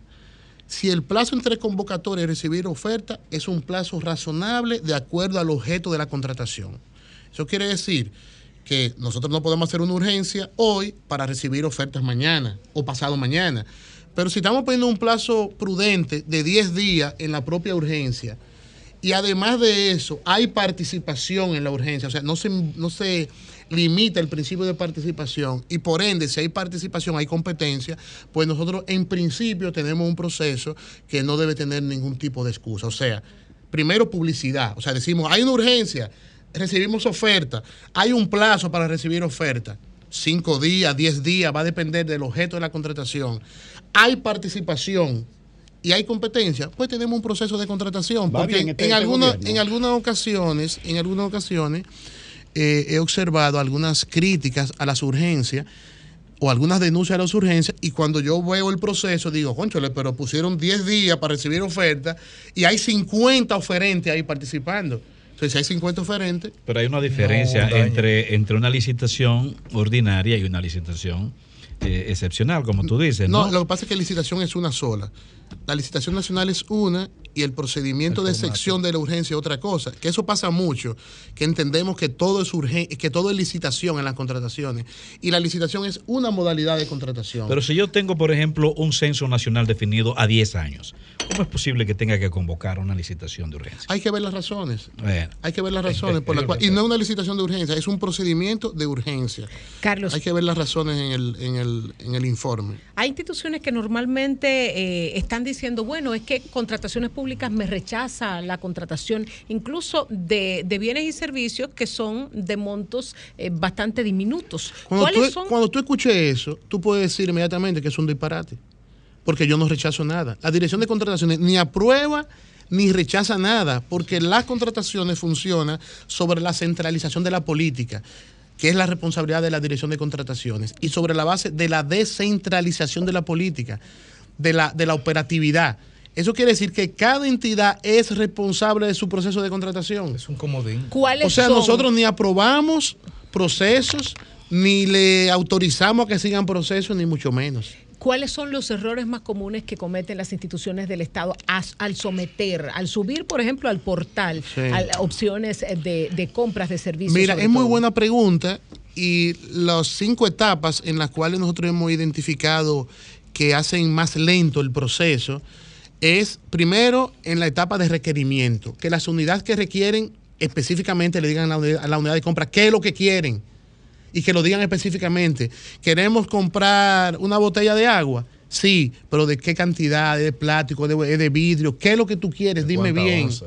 ¿De qué color? De, qué color? Todo eso. La unidad requiriente tiene que decir qué es lo que quiere.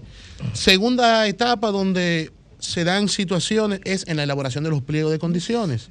Le damos vuelta para hacer los pliegos de condiciones. Después de ahí, que están los pliegos listos, que subimos a una convocatoria, es el único plazo que es de ley Que eso es responsabilidad de la institución. de la institución. Después de ahí, de la convocatoria, es el único plazo que es de ley. Después de ahí, otra etapa donde se pierde tiempo evaluando las ofertas.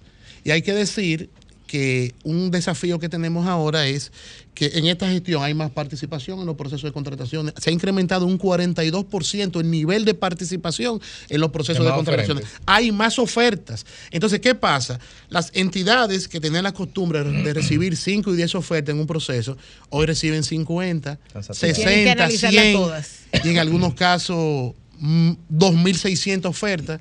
Entonces, esa etapa de evaluación es una etapa que genera lentitud. La etapa de, en la consultoría jurídica, acta de adjudicación, elaboración de contrato. Esas son las etapas medidas a través de un sistema que tenemos de uso de inteligencia artificial, medida en cada institución. Esas cinco etapas, si logramos los ajustes necesarios, vamos a tener más eficiencia en las compras. Pimentel. Por eso hablamos siempre de transparencia y control y eficiencia. Y esa pregunta va en la línea de eficiencia de las compras. Carlos Pimentel, director de compra y contrataciones. Dos preguntas así rapidito. Una, por lo que usted está expresando, este gobierno está eficientemente, parece que no hay casos mal hechos en compra y contrataciones de la administración pública. Ese es uno. Y segundo, el presidente de la República, Luis Abinader, que es su jefe directo, pues él es que lo designa, eh, está muy probablemente en apresto de una reelección, de una repostulación. ¿Está usted o no, cuando él anuncie eso, su apoyo a la reelección del presidente Abinader? Mira, lo primero es que lo que sí estoy seguro es que cuando eh, terminemos nuestra función, en La di- suya particular. en la Dirección General de Contrataciones Públicas, no voy a dejar caso pendiente, como encontré. Encontré más de 230 casos pendientes. No voy a dejar porque no hay silencio administrativo. Siempre he dicho que, que casos tendremos. Lo que no puede reinar es la impunidad y lo que, puede, lo que no puede reinar es la ausencia de consecuencias. Y hasta ahora lo que hemos visto es que hay consecuencias. Ahí están todas las decisiones que hemos tomado de anulación de procesos, de proveedores inhabilitados. Bueno, obviamente en el marco de, Uno, uno en- emblemático, por ejemplo. en el marco de lo que me de lo que me permita la ley. Están ahí cientos de casos en el, mar- en el marco de lo que me permita de lo que me permita eh, la ley. Y lo otro, nosotros estamos concentrados en los aspectos del, del cumplimiento de la ley 340, aportando a las reformas necesarias y transformación del sistema eh, de contrataciones. Y cuando el presidente se refiere en su momento, tendremos una opinión sobre De eso. sobre la pregunta. reelección. Así es. Cuando el presidente se Pero refiere. diga la palabra, porque usted Cuando el presidente se ¿Eh? refiere a eso. ¿A qué? A eso mismo que usted papá. permítame. Yo he estado insistiendo en que este proceso de lucha contra la corrupción, fiscalizando las operaciones, tiene ahora mismo una debilidad. Se abren las licitaciones públicas y las instituciones reciben la diversidad de propuestas, pero no hay quien asegure que su decisión es en función de verdad de lo que se ha ofrecido, sino porque nadie la fiscaliza del interés que tienen lo que deciden. Ustedes no pueden intervenir en la fiscalización de los procesos de apertura de las otras instituciones. Sí, Por no. ejemplo, la policía tiene un- una apertura abierta. Yo hice un comentario diciendo que yo soy amigo del jefe de la policía, que sabía lo que era, pero que era una ridícula actitud la que yo veía ahí. Y entonces Sí. en ese orden hay una tendencia a hacer una formalidad la licitación pública para que lo que deciden se repartan esa vaina en función de su conveniencia. Mire, ¿Qué hay, ustedes hacen con mire, eso? tenemos muchos mecanismos. Desde la dirección de contrataciones está toda el área de, eh, de monitoreo y seguimiento a los procesos de contrataciones y ahí antes de la etapa de, de cierre de enmiendas, la dirección tiene la, la posibilidad de hacer todas las observaciones necesarias, pero al día de hoy en el país tenemos una unidad, una unidad antifraude de la Contraloría que no existía, existe el programa de... Pero interviene esa unidad antifraude, fiscaliza esas operaciones. Interviene la unidad antifraude y con, sí, con interesantes proceso. y con resultados interesantes y yo le voy a decir algo eh, bueno que hoy está ya en los medios. Por primera vez en la historia de la Contraloría General de la República la Contraloría está haciendo auditoría y publicada en el portal. Hay ahí ya 30 auditorías de esta gestión. Por primera vez porque la Contraloría nunca había hecho auditoría. Oiga eso y hoy día la Contraloría y el área de auditoría han presentado, creo que son 30 auditorías que están públicas en el portal y que van a seguir subiendo. Entonces creo que se van generando los mecanismos institucionales para eh, garantizar el uso correcto de los fondos públicos. Casos, vamos a tener casos. Lo que tiene que haber es siempre consecuencia y que superemos el régimen de complicidades que se instaló en el país durante casi 20 años. Carlos Pimentel, director general de contrataciones públicas. Gracias por estar aquí el Que día se de mandó hoy. huyendo, se mandó huyendo con la No, lo que pasa es que tú quieres que yo te lo responda conozco, antes que el presidente. Yo lo conozco, un guerrillero.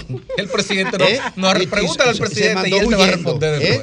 No, eso no es así. Lo bueno es que el país ¿Eh? no existía prácticamente eh, en base a ese por primera vez, porque aquí a cada rato es por primera vez. Sí, la- Pareciera que el país no existiera. No, esa es la realidad. Esa es la Es realidad. la realidad. Por lo menos en los Pero temas, a un los país temas, con leyes, incluyendo la, la ley que rige la- el departamento tuyo. eh, bueno, ¿y qué ley encontramos? Bueno, esa esa le dio paso a la impunidad. perfecto, esa le dio paso a la pero impunidad. es más, pero quienes aprobaron esa, quienes, no aproba- quienes aprobaron esa ley, bajo la quienes aprobaron personal. esa ley, que después la, y después la modificaron, desde ahí pensaron en instalar un régimen de impunidad y complicidad en el país. Gracias, Carlos Pimentel. Gracias, Carlos Pimentel, por Es un estar aquí el día de hoy.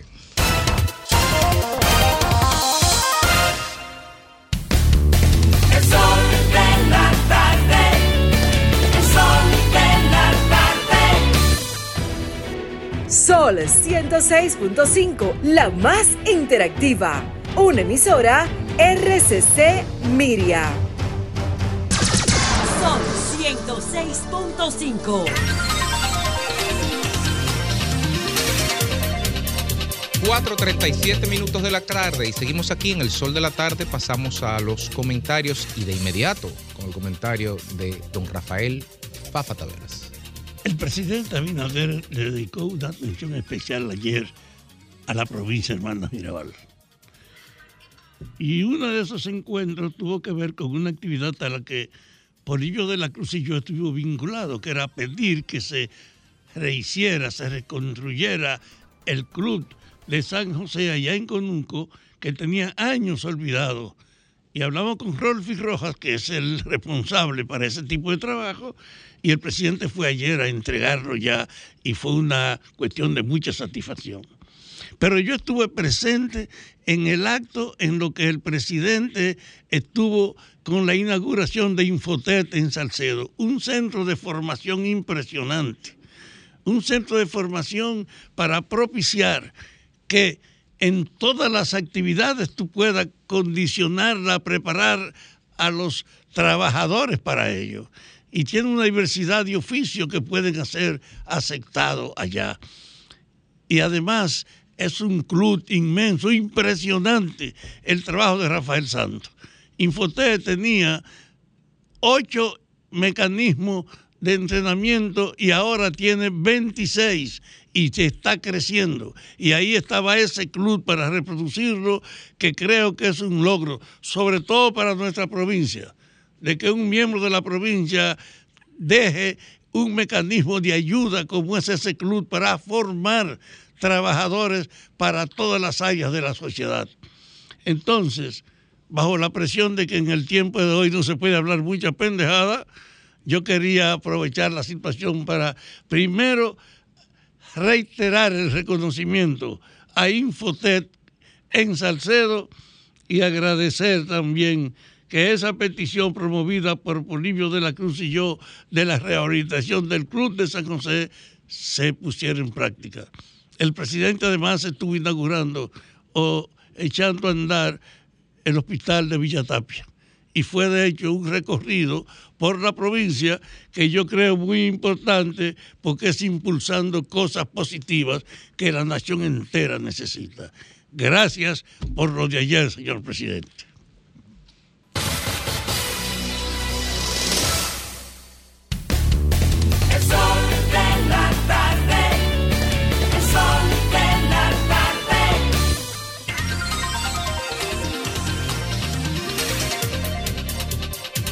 4 y 40 minutos de la tarde, aquí en el sol de la tarde, comentario con cantidad, pero sobre todo con calidad, Rafael Fafa Taveras. Mira, eh, el Centro de Análisis de Estrategia y de Política Internacional de la, Uni- de la Universidad del Caribe tiene en agenda una serie de actividades con el intelectual español Pedro Baños. Y hoy estarán en la feria, en la feria no, en el Centro Cuesta del Libro, mm, a partir de las 6 de la tarde estaremos ahí, donde estará firmando eh, su obra y dialogando con los visitantes sobre su libro La encrucijada mundial. Así es que mucha felicidad a Luis González, a todo el equipo, Sí, por esta agenda. Ya estaremos más tarde. Y a las 4 y 41 minutos de la tarde, el comentario de Diulca Pérez.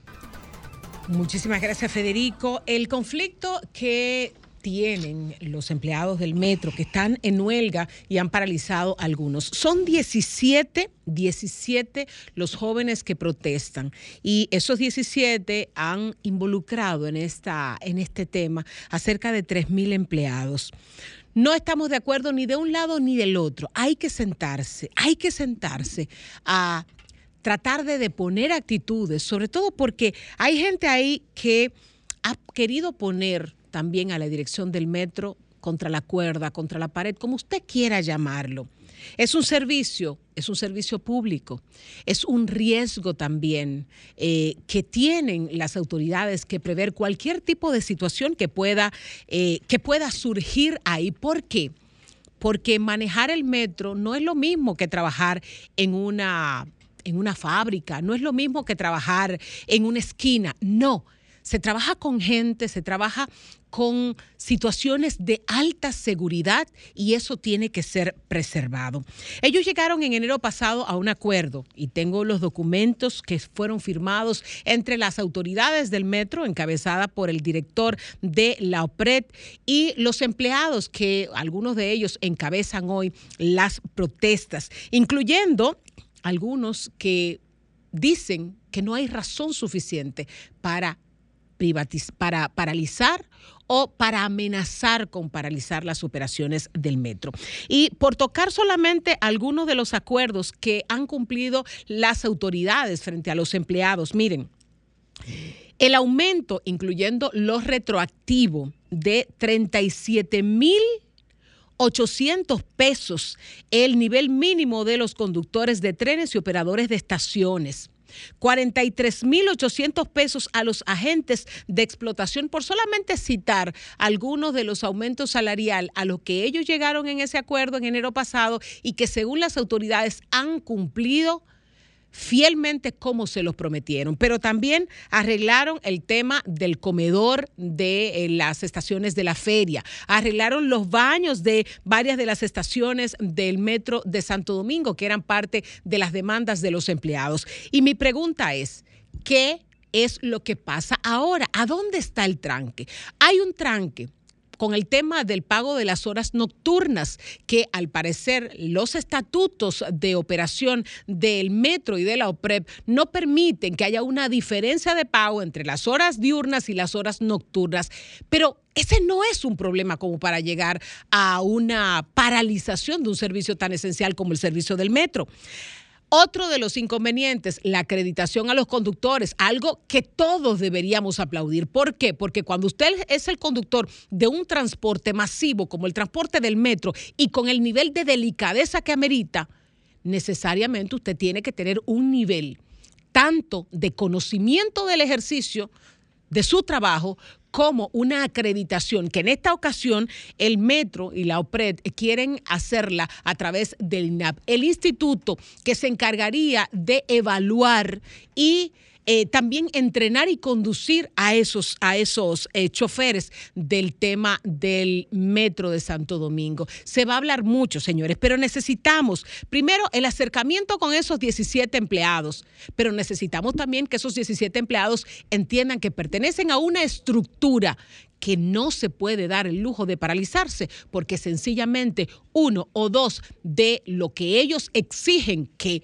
dicho sea de paso, como dicen las autoridades, no les permite la ley ejecutarlo en este momento, no se pueda llevar a cabo. Por favor, necesitamos que se pongan de acuerdo, pero que se pongan de acuerdo ya.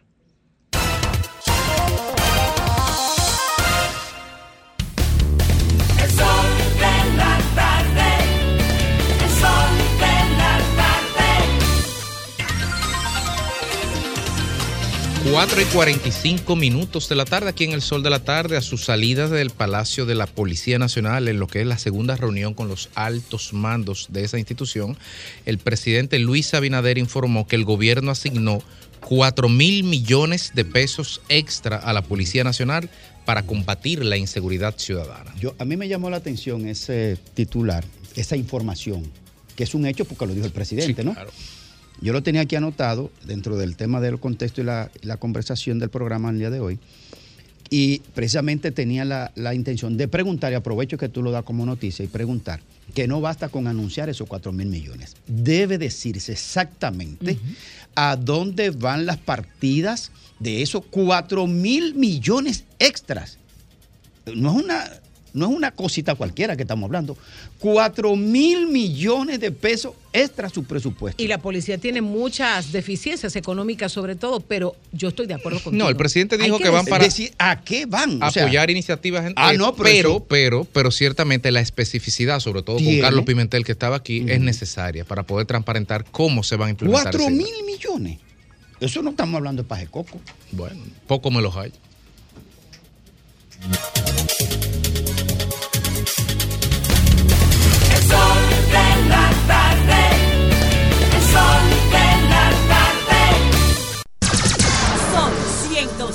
106.5.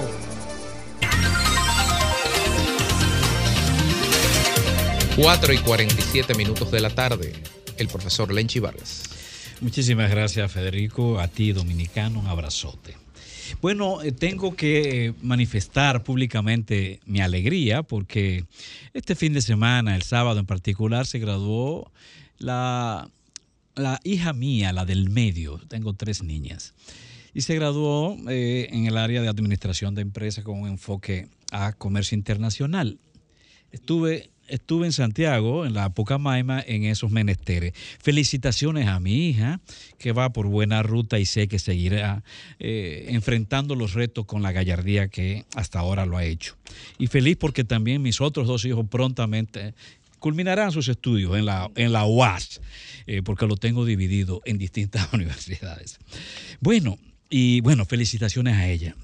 Debo decir que en esa ocasión también me topé con dos personas que muy cariñosamente se me acercaron durante ese proceso de investidura. Ellos, ellos son Teófilo Ureña y su esposa Miguelina, que son fieles oyentes, fieles televidentes de este programa diario. Y se me acercaron con tanto cariño que yo pensé que eran familiares míos.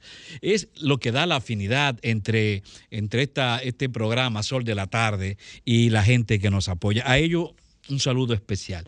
Eh, bueno, eso fue este fin de semana y justamente el viernes, pues me, tocó andar por la carretera Duarte. Lamentablemente hubo un accidente donde seis dominicanos murieron, seis, y decenas de heridos. Pero al mismo tiempo, en este fin de semana, eh, tres personas más en Nizao, en, en, en Baní, murieron en otro accidente penoso, terrible, doloroso. Es, sencillamente alarmante que en República Dominicana, si no tenemos un fin de semana eh, en donde la delincuencia genere sangre, entonces lo que vemos es un baño de sangre propio de accidentes automovilísticos. Eso no puede seguir. Nosotros necesitamos tomar medidas. El país necesita reaccionar. El país necesita una nueva orientación, lo que tiene que ver con los asuntos de tránsito. Sabemos, todos sabemos, que hay un caos generalizado en la capital, en Santiago, en las principales ciudades, en las carreteras con el asunto del tránsito. Lo sabemos, pero ya es hora de que reaccionemos. Y no podemos reaccionar diciendo, como es el caso de Intran o de DGC, que vamos a formar una comisión de investigación. Esto no se resuelve con comisiones de investigación. Señores, eh, eh, en el año pasado, con el penoso accidente en Bávaro, donde murieron cinco turistas, se formó una comisión de investigación por parte de Intran y de la misma DGC. ¿Dónde están los resultados de esa investigación? El país lo conoce. En esta ocasión, de nuevo, aparece Intran con lo mismo, que hará una investigación. Esto no se resuelve con investigación, señores. No está de, mala, de más hacer las investigaciones, pero primero hay que dar los resultados de esas investigaciones que parece se quedan escondidas en el bolsillo chiquito de esas instituciones. Sí, muy bien, pero además necesitamos un plan efectivo, un plan de respuesta efectivo que eh, nos lleve a mitigar esta matanza de dominicanos en accidentes. Son dos mil personas que aproximadamente mueren cada año. Eso significa que casi todo el país vive en luto por efectos de accidentes automovilísticos. Y vamos a seguir con los ojos tapados, vamos a seguir con las manos vendadas y vamos a seguir apelando a las comisiones de estudios sin presentar realmente una línea de trabajo que tenga efectividad, bajando, reduciendo la cantidad de accidentes y la cantidad de muertes y de dolor en las familias dominicanas. Es por ahí que tenemos que meternos ya. Resultados, resultados, no más palabras.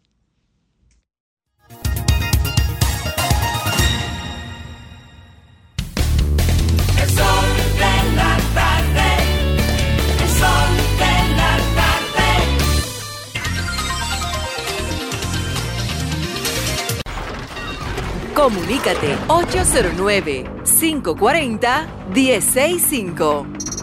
1-833-610-1065 desde los Estados Unidos. Sol 106.5, la más interactiva. 4 y 52 minutos de la tarde y buenas tardes por aquí. Buenas Sí, tardes. sí, buenas tardes. Eh, Ricardo Nieves. Sí, él lo está oyendo. Dígale a Nieves que a Nieves Mendoza, eh, que yo cuando estaba en la cesta ya, él me yo con un problema, tuve con un solar, yo tenía una beca, yo tenía mi título, y gracias a Dios, gracias a él, lo resolví, eso en 2005. Daniel Mendoza le habla, mira, déjame decirle que el problema del choferismo aquí, yo fui chofer hace muchos años de guagua, mira, el 97% de esa gente, los choferes y carreros, andan toditos drogados. Habla al paso, que tú no eres 22, habla al paso. Gracias por la llamada. Buenas tardes. Sí, buenas tardes. Buenas tardes. Adelante. Entonces, lo que dijo Rafael Guerrero de Miriam Germán en cuanto lo amenazaron es verdad, pero lo que dijo de- del jefe de la policía, este bandido, ay no, Ay, ahí no, hay que no, dudar. Gracias por su llamada. Si no. Buenas tardes. Buena, Adelante. Wendy, el ensanche Quiqueya. Ay, Wendy. ¿Cómo estás? Adelante. Sí, quiero hacerle un llamado a Edesur. ¿Y qué le va a decir a Desur? Oh, que te, eh, Edesur, que una, una institución tan importante como Edesur, mira dónde la ponen en la mano de un negrito que lo que... Bueno, no, no, no, así no. que en este pero país Wendy, todos Dios. tenemos, como dijo Juan Antonio Lee, Pero, aquello Wendy, detrás de la te- oreja. Te dieron un chance y Buenas volviste. tardes. Sí, buenas tardes, buenas tardes, Gómez de Villamella. Señores, una, una pregunta, Dios mío. Yo me pregunto, los ayuntamientos de nuestro país, por ejemplo aquí en Villamella, que estamos ahogados en basura, por ejemplo, yo lo veo haciendo calle, acera, parque, cancha de voleibol, cancha de basquetbol. A nosotros lo que nos interesa es que nos recojan la basura. Al Ministerio de Deporte que haga las canchas, a Obras Públicas que haga la calle. Yo no entiendo. Mire, es que... ¿Dónde, dónde, dónde es eso? O en Villamella, mi hermano. Pero Villamella es muy grande, no puede ser que todo Villamella. Mire, mire, la calle principal, ¿no? La Buenavista primero, Máximo Gómez, eh, eh, Sol de Luz, Mire. ¿Y tú dónde vives?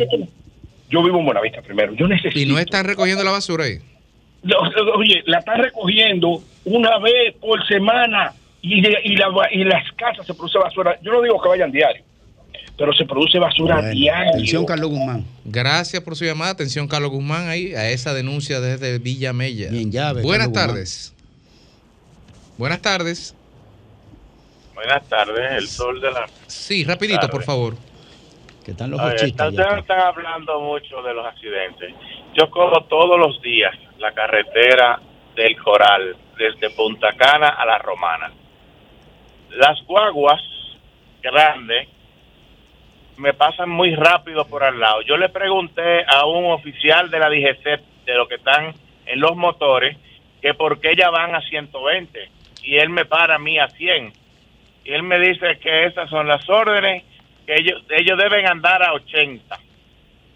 Pero ellos pueden andar a la velocidad que le da la gana y no los fiscalizan, ni pasa nada. Entonces, así nunca se va a mejorar esto porque parece que hay alguien Usted tiene o razón. los sindicatos le dan dinero al comandante, Más no sé cómo se mueve. Gracias tiene por su. Eso- Usted eso- tiene razón y ojalá la DGC, Una supongancia muy posible. bueno, ojalá la DGC le haga algo de Sí, caso.